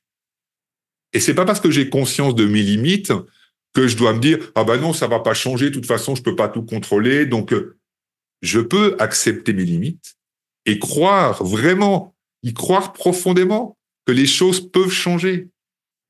Et c'est pas parce que j'ai des limites que les choses ne vont pas changer, parce que ça veut dire encore une fois que moi, je contrôle le changement. Non. J'ai mes limites, je ne contrôle pas le changement. Et je crois profondément en les ressources de la personne. Je crois profondément que le changement est possible. Est-ce qu'il va se produire? Je ne sais pas. Je ne le contrôle pas. Je serai heureux s'il se produit, je serai déçu s'il ne se produit pas. Et en même temps, est-ce que j'aurais fait mon maximum? Et ça, c'est ce qu'on va voir tout à l'heure au niveau de l'évaluation.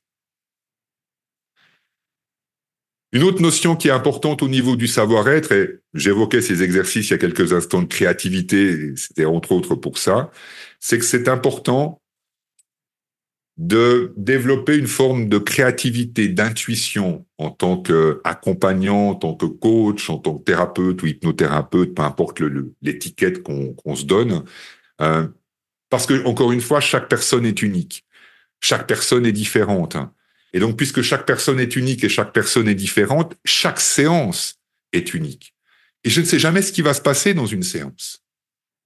je peux plus ou moins contrôler les questions que je vais poser ou comment je vais guider la personne, mais je, ne contrôle pas ce qui va se passer. C'est à, la, à chaque fois une co-création, c'est à chaque fois une sorte de danse particulière que l'on va faire. Et donc c'est important pour un, un, coach ou un thérapeute ou un soignant, euh, même un enseignant, un manager, c'est important d'avoir une certaine forme de créativité, de souplesse, de mettre de l'intuition dans la raison et de la raison dans l'intuition. cette phrase, elle n'est pas de moi, elle est de Léonard de Vinci, qui est quand même considéré comme un des esprits les plus créatifs que l'humanité ait connu. Euh, et donc de Vinci insistait beaucoup sur cette importance de la raison et de l'intuition. Il n'y en a pas un des deux qui est plus important. C'est important de mettre de l'intuition dans la raison et de la raison dans l'intuition.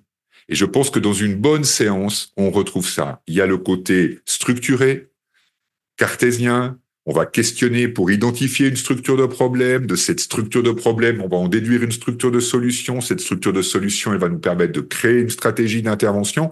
Il y a quelque chose de hyper carré.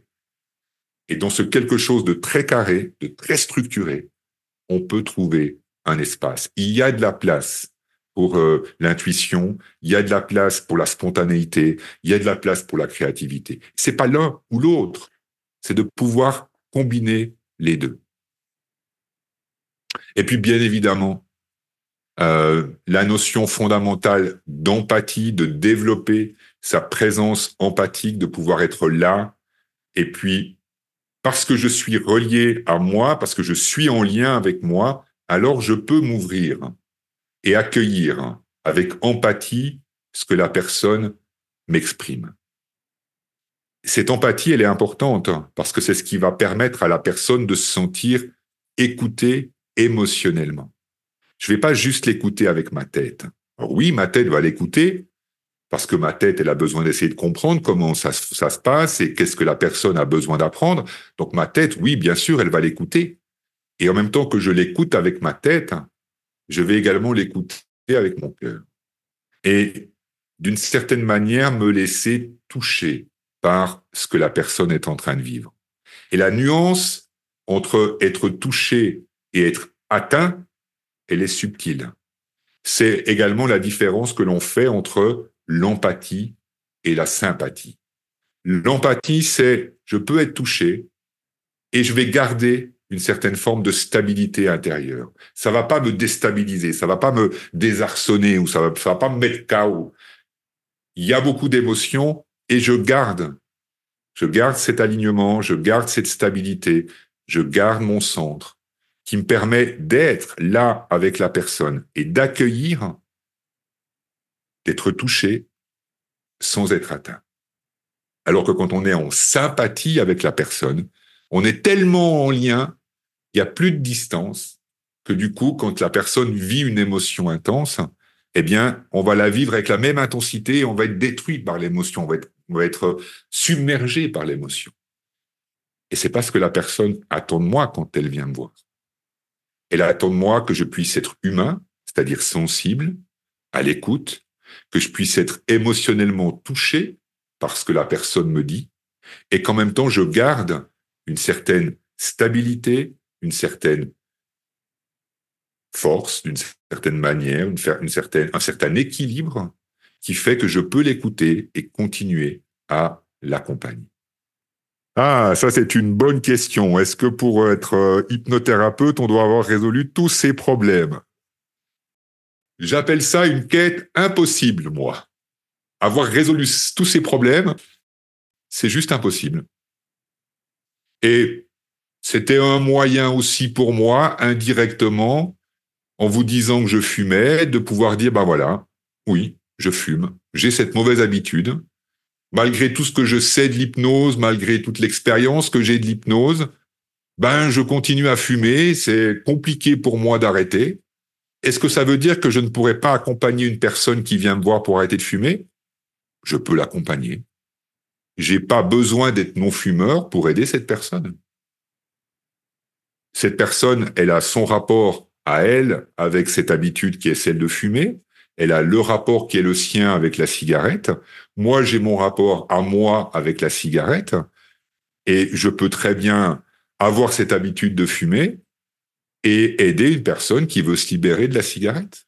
Et c'est pas parce que je fume que je suis incompétent pour l'aider à changer cette habitude et arrêter de fumer. Parce que c'est pas moi qui dois arrêter pour elle. La personne qui est en face de moi, c'est elle qui veut arrêter de fumer. C'est elle qui vient me voir pour se libérer de cette habitude. Et mon rôle, c'est de la questionner de manière adéquate, d'être suffisamment créatif, curieux, ouvert et structuré pour comprendre comment ça se passe pour elle, de manière à ce que je puisse l'aider à se libérer de la cigarette. C'est pas moi qui vais arrêter pour elle. Donc oui, je peux avoir des problèmes. Oui, j'ai des problèmes.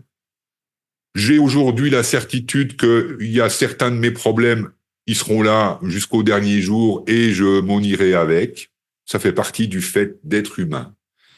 Et il y a une phrase que j'aime bien. J'ai dit, c'est cette phrase que j'aime bien, c'est la suivante. Il y a un domaine où je suis parfait. Un seul. Alors vraiment parfait. Hein. Je suis parfait dans mon imperfection. Et j'ai le droit d'être imparfait. Et j'ai le droit d'être imparfait. Et je peux continuer chaque jour, patiemment, avec courage, parfois détermination, parfois avec un brin de désespoir, je peux continuer à essayer de m'améliorer, d'aller mieux, d'être mieux chaque jour, et je suis parfaitement imparfait. Ça, c'est quelque chose qui est fondamental. Donc, comment se déroule une journée de formation typique? C'est un petit peu toujours pareil. Ça d'abord, ça débute le plus souvent par un petit café ou un petit thé, parce qu'on on prend le temps d'arriver un petit peu avant. En tout cas, moi, je suis toujours là un peu avant. Et puis, euh, on se retrouve, on boit un petit café, on boit un thé. Et puis, on prend le temps d'échanger parce que, encore une fois, on est humain et ce n'est pas qu'une formation, c'est un groupe, c'est des rencontres, c'est des échanges, c'est, c'est, on vit quelque chose d'intense durant ces 20 jours. Donc, euh, ben, ça fait partie d'une journée. C'est ces moments d'échange, de partage où ben, on partage notre, nos doutes parfois, on partage nos insécurités, on partage le fait d'être humain. Et puis, euh, à 9 heures le matin, on débute la journée et généralement, je débute la journée par de la théorie. Je débute le matin parce que c'est souvent le matin où le cerveau est encore assez disponible. Après, euh, c'est un peu plus compliqué. Il y a des différences de rythme pour chacune et chacun. Donc, généralement, je débute la matinée par de la théorie, une théorie qu'on va appliquer en pratique durant la journée. Donc, on débute par euh, de la théorie pour avoir ce fameux, cette fameuse toile de fond dont je parlais tout à l'heure. Une fois qu'on a posé la théorie, j'amène des techniques ou des outils nouveaux, que ce soit au niveau du questionnement ou des techniques hypnotiques ou de l'EFT ou de la, des neurosciences. Donc, j'amène des techniques nouvelles. Le plus souvent, je démontre ces techniques par la, par l'exemple. Donc, je demande dans le groupe à, à des personnes qui sont volontaires de, de, faire une séance avec moi. Donc, je fais des vraies séances durant la formation sur la base des techniques que je veux démontrer. donc, je fais la démonstration pratique euh, de l'utilisation, de la mise en œuvre de ces techniques.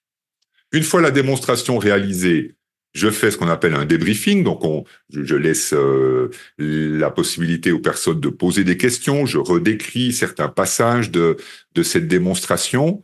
Et puis, une fois que le débriefing est fait, eh bien, je donne un exercice et je vous invite à aller mettre à votre tour en pratique euh, la technique que j'ai démontrée. Vous mettez en pratique entre vous. Donc, on travaille constamment avec des vraies situations. Donc, il n'y a jamais de jeu de rôle. On travaille vraiment sur soi. Et ça, ça me semble aussi important dans, un, dans une formation d'hypnothérapeute de, de, de prendre cette habitude aussi de dire, OK, comme je le disais tout à l'heure, je suis imparfait. Si maintenant je refaisais une formation d'hypnose, ben j'aurais plein de peurs que je pourrais amener, j'aurais plein d'angoisses que je peux amener. J'ai en tout cas une bonne habitudes néfastes que je pourrais amener. Donc, j'ai des deuils qui sont difficiles à faire. Donc oui, je suis humain, donc j'ai des difficultés et je vais utiliser mes difficultés euh, de manière à pouvoir euh, bénéficier et mettre en pratique les exercices pratiques. Une fois les exercices pratiques réalisés, même principe, on débrief et puis on tourne comme ça, on remet un peu de théorie, je refais une démonstration et vous allez pratiquer. Donc euh, c'est vraiment, comme je le disais tout à l'heure, orienté pratique, pratique, pratique. Bien évidemment, il y a des notions théoriques. Vous avez pu vous rendre compte à travers la soirée que j'ai pas de peine à parler pendant un moment et puis d'essayer de présenter les choses. Et puis en même temps, je garde et je sais, je sais combien c'est important de pratiquer parce que c'est comme ça que vous allez pouvoir vraiment intégrer ces outils. Ce sera pas juste des concepts ou des explications de la théorie. Vous allez l'intégrer dans votre corps. Et ça, c'est essentiel pour pouvoir mettre en pratique. Donc, quelles sont les ressources incluses pour faciliter l'apprentissage? J'ai un support de cours que j'ai rédigé et qui fait un peu plus de 300 pages. Donc, il est parfaitement en adéquation. C'est pas un livre que j'ai pris d'ailleurs. Donc, c'est vraiment un support de cours que j'ai rédigé et qui est parfaitement en adéquation par rapport à ce que je présente. Un élément extrêmement utile le plus souvent, c'est que durant toute la formation, je porte un micro et toute la formation est enregistrée, on va dire, en qualité quasi professionnelle. Et chaque, euh, chaque jour de formation est enregistré et les enregistrements vous sont mis gratuitement à disposition. De la même manière, les vidéos, parce que quand je fais une démonstration, c'est enregistré et pour autant que la personne l'accepte, c'est également filmé. Et donc, je mets également les vidéos des démonstrations à disposition. Ça, c'est extrêmement précieux pour votre apprentissage parce que ça va vous permettre de revisionner euh, ce que j'ai pu faire. Et comme l'hypnose ericksonienne est un art de la communication, généralement, c'est difficile de voir ou d'entendre tout ce que je fais à un seul moment. Parce qu'il y a un geste que je vais faire où il y aura un ton de voix particulier, il y aura un silence que je vais mettre à un moment donné. Donc, je vais chercher à vraiment exploiter tout le potentiel de la communication verbale et non verbale. Et donc, quand vous assistez à une démonstration, eh bien, c'est difficile de tout voir, de tout entendre, de tout repérer. Raison pour laquelle chaque démonstration est filmée et vous avez par la, par la suite la possibilité de revisionner les vidéos. Il y a une chose que je demande vraiment de manière importante, impérativement, euh, c'est que ces vidéos, elles restent confidentielles au sein du groupe. Je ne veux pas voir ces vidéos apparaître, je ne sais où, dans, sur un réseau social X, Y ou Z. Ce sont des séances qui sont réalisées dans le cadre de la confidentialité de la formation. Ce sont des vraies séances que je réalise durant la formation et il est vraiment important et jusqu'à aujourd'hui, tout le monde a toujours respecté les règles et il n'y a pas de raison que ça change. Euh, ce sont des démonstrations que je fais dans le cadre de la formation et il y a vraiment le cadre on va dire, de la confidentialité d'une séance qui est associée à ces vidéos. Je vous mets également une trentaine de séances d'auto-hypnose que j'ai enregistrées comme ça au fil des années, de façon à ce que vous puissiez les expérimenter, ça c'est une, une possibilité, et aussi que vous puissiez écouter ces séances et puis les décortiquer, les analyser, comment je formule, comment je construis mes suggestions, comment j'amène cette idée-là, comment je fais mon induction. Donc, euh, voilà, tout un ensemble de, de matériaux que vous allez pouvoir comme ça explorer pour euh, vraiment intégrer le plus possible euh, ce discours hypnotique. Et la nouveauté de l'année 2024, euh, c'est quelque chose qui manquait. J'avais de la peine pendant plusieurs années à, identifier réellement ce qui manquait. Je savais que, quelque chose manquait, mais j'arrivais pas à, mettre le doigt dessus. Et, et c'est dans, dans l'année 2023 que tout à coup, j'ai vraiment identifier ce que, pour moi en tout cas, il manquait. Euh, c'est comme je le disais, ces démonstrations que je fais durant la séance, euh, durant la formation, elles sont très riches. Et quand on débriefe ces démonstrations, généralement, on n'a pas la possibilité et le temps d'aller dans le détail du détail. Et donc là, ce que j'ai choisi pour 2024, la nouveauté, c'est que je vais reprendre des euh, vidéos du passé, je vais les anonymiser pour euh, rendre flou tout ce qui a besoin d'être flouté. Donc, il y aura plus que moi qui sera net, en quelque sorte. Et puis, l'idée, c'est que on va voir un bout de la vidéo, la vidéo va s'arrêter, je vais la commenter et puis on reprend un petit bout et je la commente et comme ça vous pourrez euh, à travers plusieurs démonstrations analysées, ça va correspondre à une trentaine d'heures euh, de, de, visionnage, on va vraiment pouvoir aller dans le détail du détail. Parce que moi, quand je fais une démonstration, j'arrive plus non plus à me souvenir après exactement qu'est-ce que j'ai fait à ce moment-là, pourquoi je l'ai fait, etc. Donc euh, là, ça va vraiment permettre de comprendre et d'aller encore plus en profondeur dans la compréhension euh, de ce discours hypnotique. Et puis généralement, je vous mets également à disposition des liens vers des vidéos, des documentaires. Euh, je vous mets d'ailleurs un, lien vers un documentaire passionnant sur Milton Erickson. Donc voilà, j'essaie de vous donner un maximum de, de, de matériaux, d'informations vous pouvez tout prendre et puis il y a certaines choses que vous pouvez laisser. Hein. Il n'y a pas d'évaluation du fait que ça a été visionné ou pas. Voilà, mon intention, c'est de partager, d'offrir, et puis après, ben, chacune et chacun euh, détermine comment il souhaite utiliser toutes ces ressources que je mets à disposition. Alors, combien de personnes par groupe Donc, généralement, c'est, on va dire, entre 20 et 30 personnes par groupe en sachant que je suis accompagné d'au moins trois à six assistants. Les assistants sont des personnes qui ont fait la formation dans le passé et qui sont là pour vous accompagner durant les exercices pratiques. Ce qui veut dire que si on prend un groupe de 30 personnes et puis il y a six assistants, ça fait un assistant pour cinq personnes. Ce qui veut dire que quasiment tous les exercices, vous êtes supervisés. Et ça, c'est le plus important. Moi, j'ai eu l'occasion, comme je le disais, c'est depuis 2007 que j'anime cette formation. J'ai eu la possibilité de l'animer à peu près dans toutes les configurations. Je l'ai, je l'ai donné une fois pour un petit institut, il y avait quatre personnes. Et puis, je l'ai animé pour un institut en Belgique où il y avait près de 100 personnes. Euh, donc, j'ai expérimenté toutes les tailles. Et si je suis arrivé à la taille idéale, ce qui, a fait que j'ai choisi aussi la salle dans laquelle je suis maintenant, euh, cette taille idéale entre 20 et 30, c'est parce que un trop petit groupe, c'est contre-productif en termes d'apprentissage. Pour quelle raison? Il y a beaucoup de pratiques. Comme il y a beaucoup de pratiques, vous allez beaucoup travailler entre vous. Et lorsque le groupe est trop petit, eh bien, on fait les exercices souvent avec les mêmes personnes. Et comme on fait souvent les exercices avec les mêmes personnes, ça ne nous prépare pas à la diversité de ce qu'on va pouvoir rencontrer par la suite. Si on est 20, 25, idéalement même 30, on va dire entre 20 et 30, on a l'opportunité, à peu près, de faire chaque exercice durant les 20 jours avec une personne différente. Et ça, c'est extrêmement précieux pour l'apprentissage. Parce qu'encore une fois, chaque personne est unique, chaque personne est différente, chaque personne est réceptive euh, différemment à l'hypnose. Il y a certaines personnes qui ont besoin d'être accompagnées d'une manière un peu plus euh, directe parce que ça les rassure. Il y a des personnes qui ont vraiment besoin de beaucoup de place et puis euh, beaucoup de permissivité. Chaque personne est unique, chaque personne est différente. Et donc d'avoir une taille de groupe suffisante pour permettre cette diversité, c'est quelque chose de très important. Alors, sans honnêtement, je trouvais que c'était beaucoup trop. Euh, mais cinq ou dix personnes, c'est pas c'est pas suffisant non plus.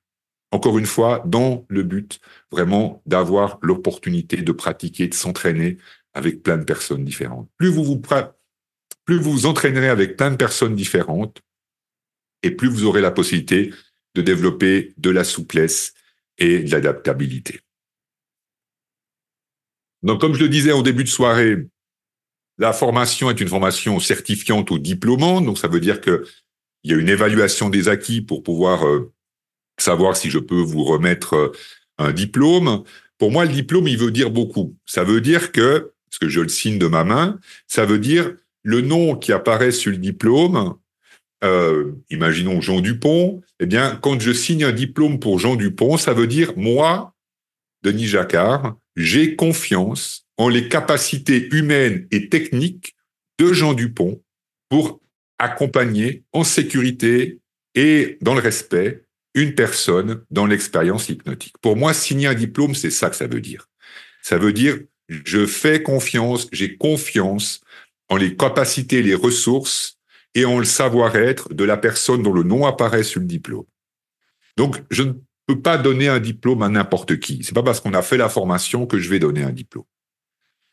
Ce diplôme, il veut dire beaucoup et c'est pour moi une marque de confiance. Alors, comment est-ce que je vais euh, valider cela? Eh bien, je le valide à travers trois axes. Le premier, c'est la validation de l'acquis des différentes techniques, des différents outils qui ont été mis en pratique durant les 20 jours de la formation. C'est aussi le rôle et l'importance des, des assistants. C'est que les assistants, ils sont là pour vous aider dans les exercices pratiques et ils sont aussi là pour observer, écouter, de façon à pouvoir évaluer votre intégration votre progression dans l'intégration des différents outils. Donc, il n'y a pas à un moment donné une sorte d'examen, on vous dit, il faut faire telle technique ou telle technique, parce que pour moi, ça n'aurait aucun sens. Ce qui est beaucoup plus intéressant pour moi, c'est d'évaluer la progression que vous avez fait durant la formation. Et c'est cette progression-là qui est déterminante et non pas l'évaluation à un moment donné. Donc l'évaluation, elle se fait tout au long de la formation. À la fin des 20 jours de la formation, il y a trois cas pratiques qui seront à rendre sous forme écrite. Et le but de ces trois cas pratiques, ça sera de valider que vous avez intégré ce fameux modèle stratégique dont je parlais tout à l'heure, problème, structure du problème, structure de la solution, stratégie d'intervention. Donc, durant la, formation, on valide par l'observation l'intégration des techniques et des outils. Et les trois cas pratiques y permettent de valider l'intégration de ce modèle thérapeutique qui consiste à questionner la problématique pour en identifier la structure du problème, en déduire la structure de la solution et ensuite euh, de définir la stratégie d'intervention.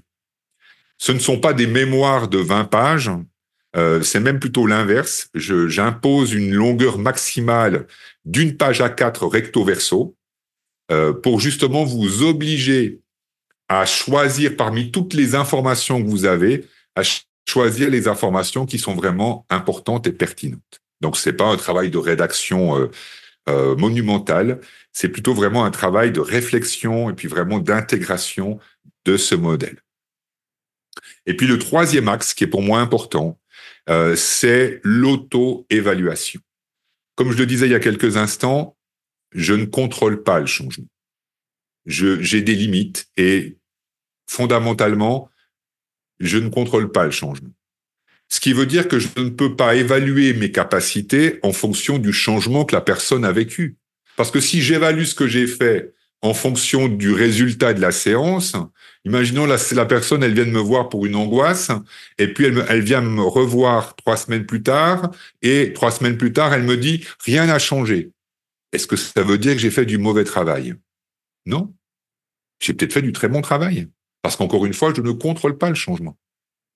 De la même manière que il est tout à fait possible que la personne vienne me voir. Trois semaines plus tard, elle vient me revoir en me disant c'est formidable, je sais pas ce que vous avez fait, je vais beaucoup mieux. Et quand j'évalue ce que j'ai fait à la première séance, je suis pas très fier de moi. Parce que mon auto-évaluation, elle est indépendante du résultat ou du changement que la personne a pu expérimenter. Et ça, c'est extrêmement important. Je vois beaucoup trop de thérapeutes qui s'évaluent uniquement en disant ah ben moi j'ai reçu dix personnes, les dix vont mieux, je fais du bon travail. Ça veut dire que tu contrôles le changement? Moi, je ne pense pas. Je ne contrôle pas le changement.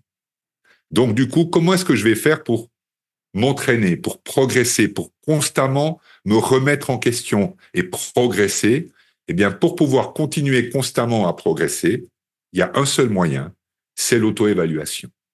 Et donc, durant la formation, je vous remets un document de huit pages avec plein de critères différents sur lesquels vous pouvez apprendre à vous auto-évaluer. Et puis, à l'issue euh, des 20 jours, lorsque les trois cas pratiques ont été remis et validés, on termine en quelque sorte par un entretien individuel où on fait ensemble cette auto-évaluation. Généralement, c'est, on va dire, euh, une, une, formalité et en même temps, j'y tiens parce que je tiens vraiment à ce que ça soit quelque chose qui soit constamment présent, d'apprendre à s'auto-évaluer en fonction non pas des résultats que la personne a vécu, mais en fonction de critères neutres et objectifs. Parce qu'encore une fois, je ne contrôle pas le changement. Donc, pour terminer avant les éventuelles questions, si vous avez le souhait de tester, parce qu'encore une fois, ça pourrait être tout à fait possible, hein, on, on a envie de tester, d'être sûr que ça nous correspond.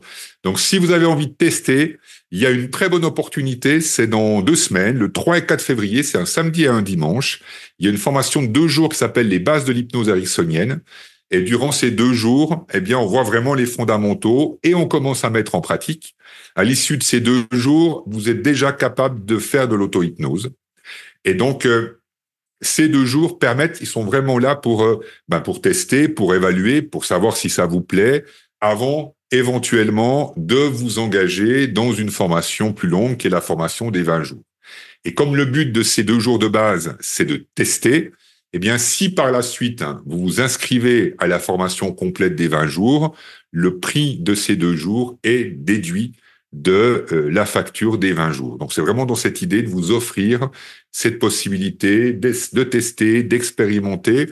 Si vous continuez pas, ben vous avez payé les deux jours et vous avez appris des, des, choses nouvelles. Et puis si vous décidez de poursuivre et de continuer, eh bien euh, vous pouvez vous pouvez continuer et le prix de ces deux jours sera déduit du prix de la formation complète de 20 jours. Au niveau des cursus qui sont proposés en 2024, il y a deux cursus en Suisse et un cursus en Alsace. C'est chaque fois le même programme, chaque fois c'est 20 jours, donc ce sont les mêmes formations. vous avez compris que je parle beaucoup et donc je ne lis pas des slides durant la formation, hein, qu'on soit bien d'accord. Là, j'en fais parce que c'est plus sympa pour vous si vous l'avez sous les yeux. Mais sinon, j'ai un flipchart, je note des choses à la main sur le flipchart, mais je n'ai pas de slide que je lis et je n'ai pas un support de cours que je lis. Donc, euh, à chaque fois, chaque formation a ses petites nuances, mais à 90%, 90%, ça reste toujours identique. Donc, euh, ces 20 jours, ils sont organisés trois fois. Une fois en Suisse, sous forme de ce que j'appelle le cursus week-end. Donc, les 20 jours sont répartis en 7 week-ends, 6 week-ends de 3 jours et un week-end de 2 jours. Il y a ce qu'on appelle, ce que j'appelle le cursus intensif. C'est toujours 20 jours, sauf que cette fois-ci, les 20 jours, ils sont répartis en quatre sessions de cinq jours, du mercredi au dimanche. Et là, on débute le 26 juin. Et puis, pour le cursus en Alsace, c'est encore un autre découpage. C'est les 20 jours découpés en cinq modules. Cinq fois quatre jours, du jeudi au dimanche.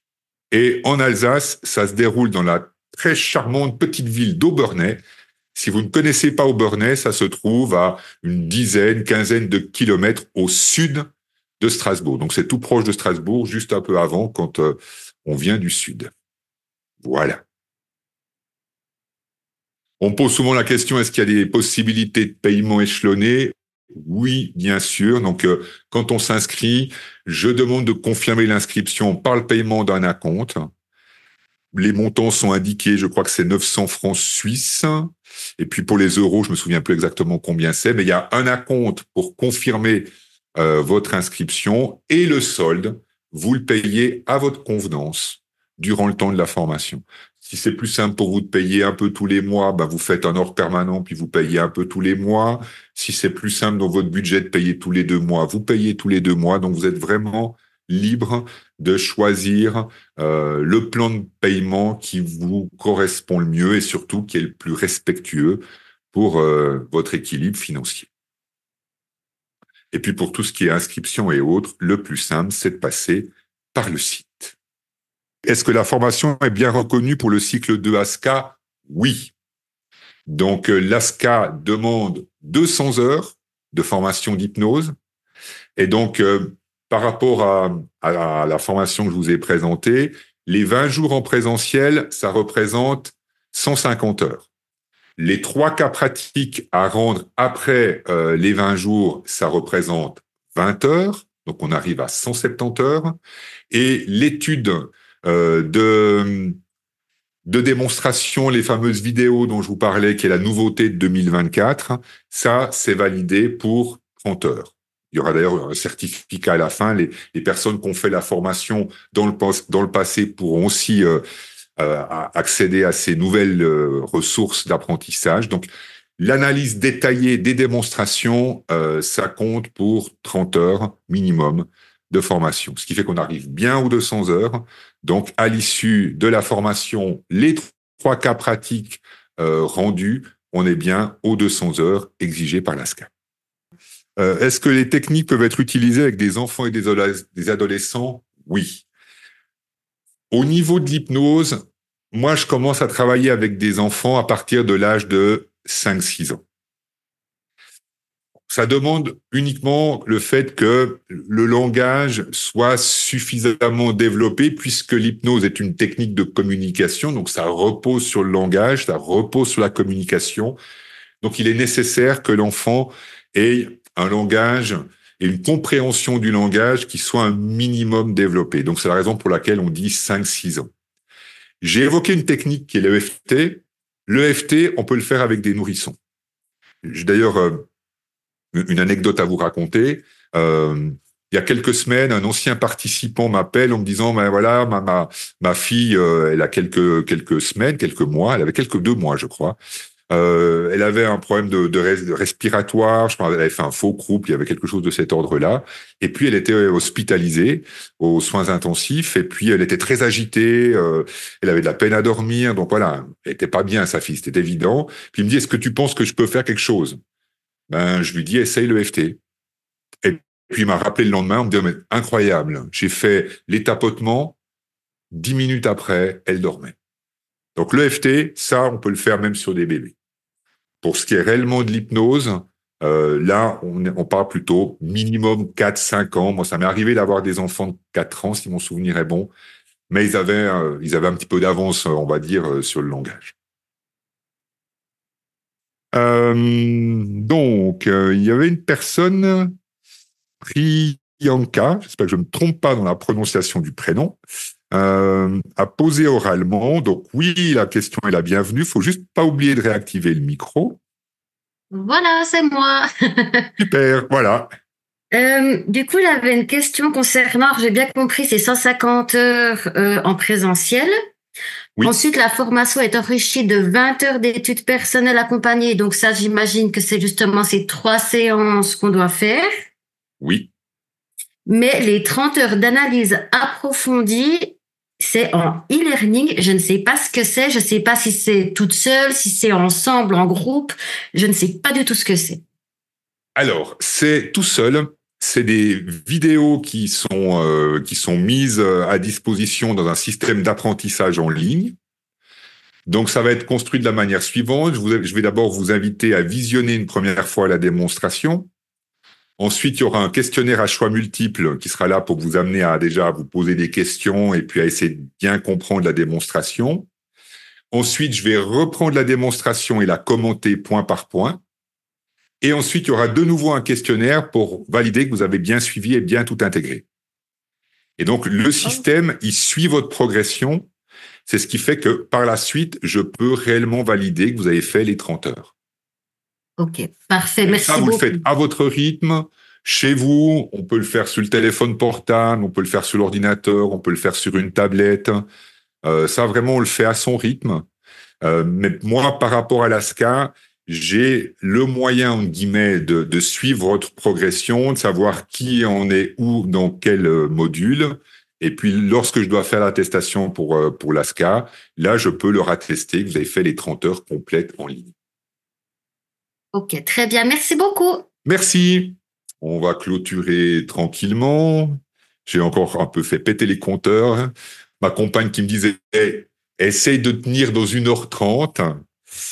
Bon, bah, j'ai encore des progrès à faire. C'est la preuve, une fois encore, que je suis parfaitement imparfait. Donc, je vous souhaite une belle soirée. Prenez bien soin de vous. Et puis, s'il y a des, vraiment des questions bien spécifiques, bien précises, et puis que vous aimeriez qu'on se parle en privé, en dehors de la soirée, euh, n'hésitez pas à m'appeler ou à me à m'envoyer un mail. Vous trouvez toutes les informations. Il y a des formulaires sur le site internet, donc euh, tout est sur le site. N'hésitez pas à me contacter de manière à ce qu'on puisse euh, évoquer de manière beaucoup plus spécifique vos besoins ou vos attentes. Je vous remercie d'avoir passé cette soirée avec moi. Je vous souhaite une belle nuit et je vous dis à très bientôt. Au revoir.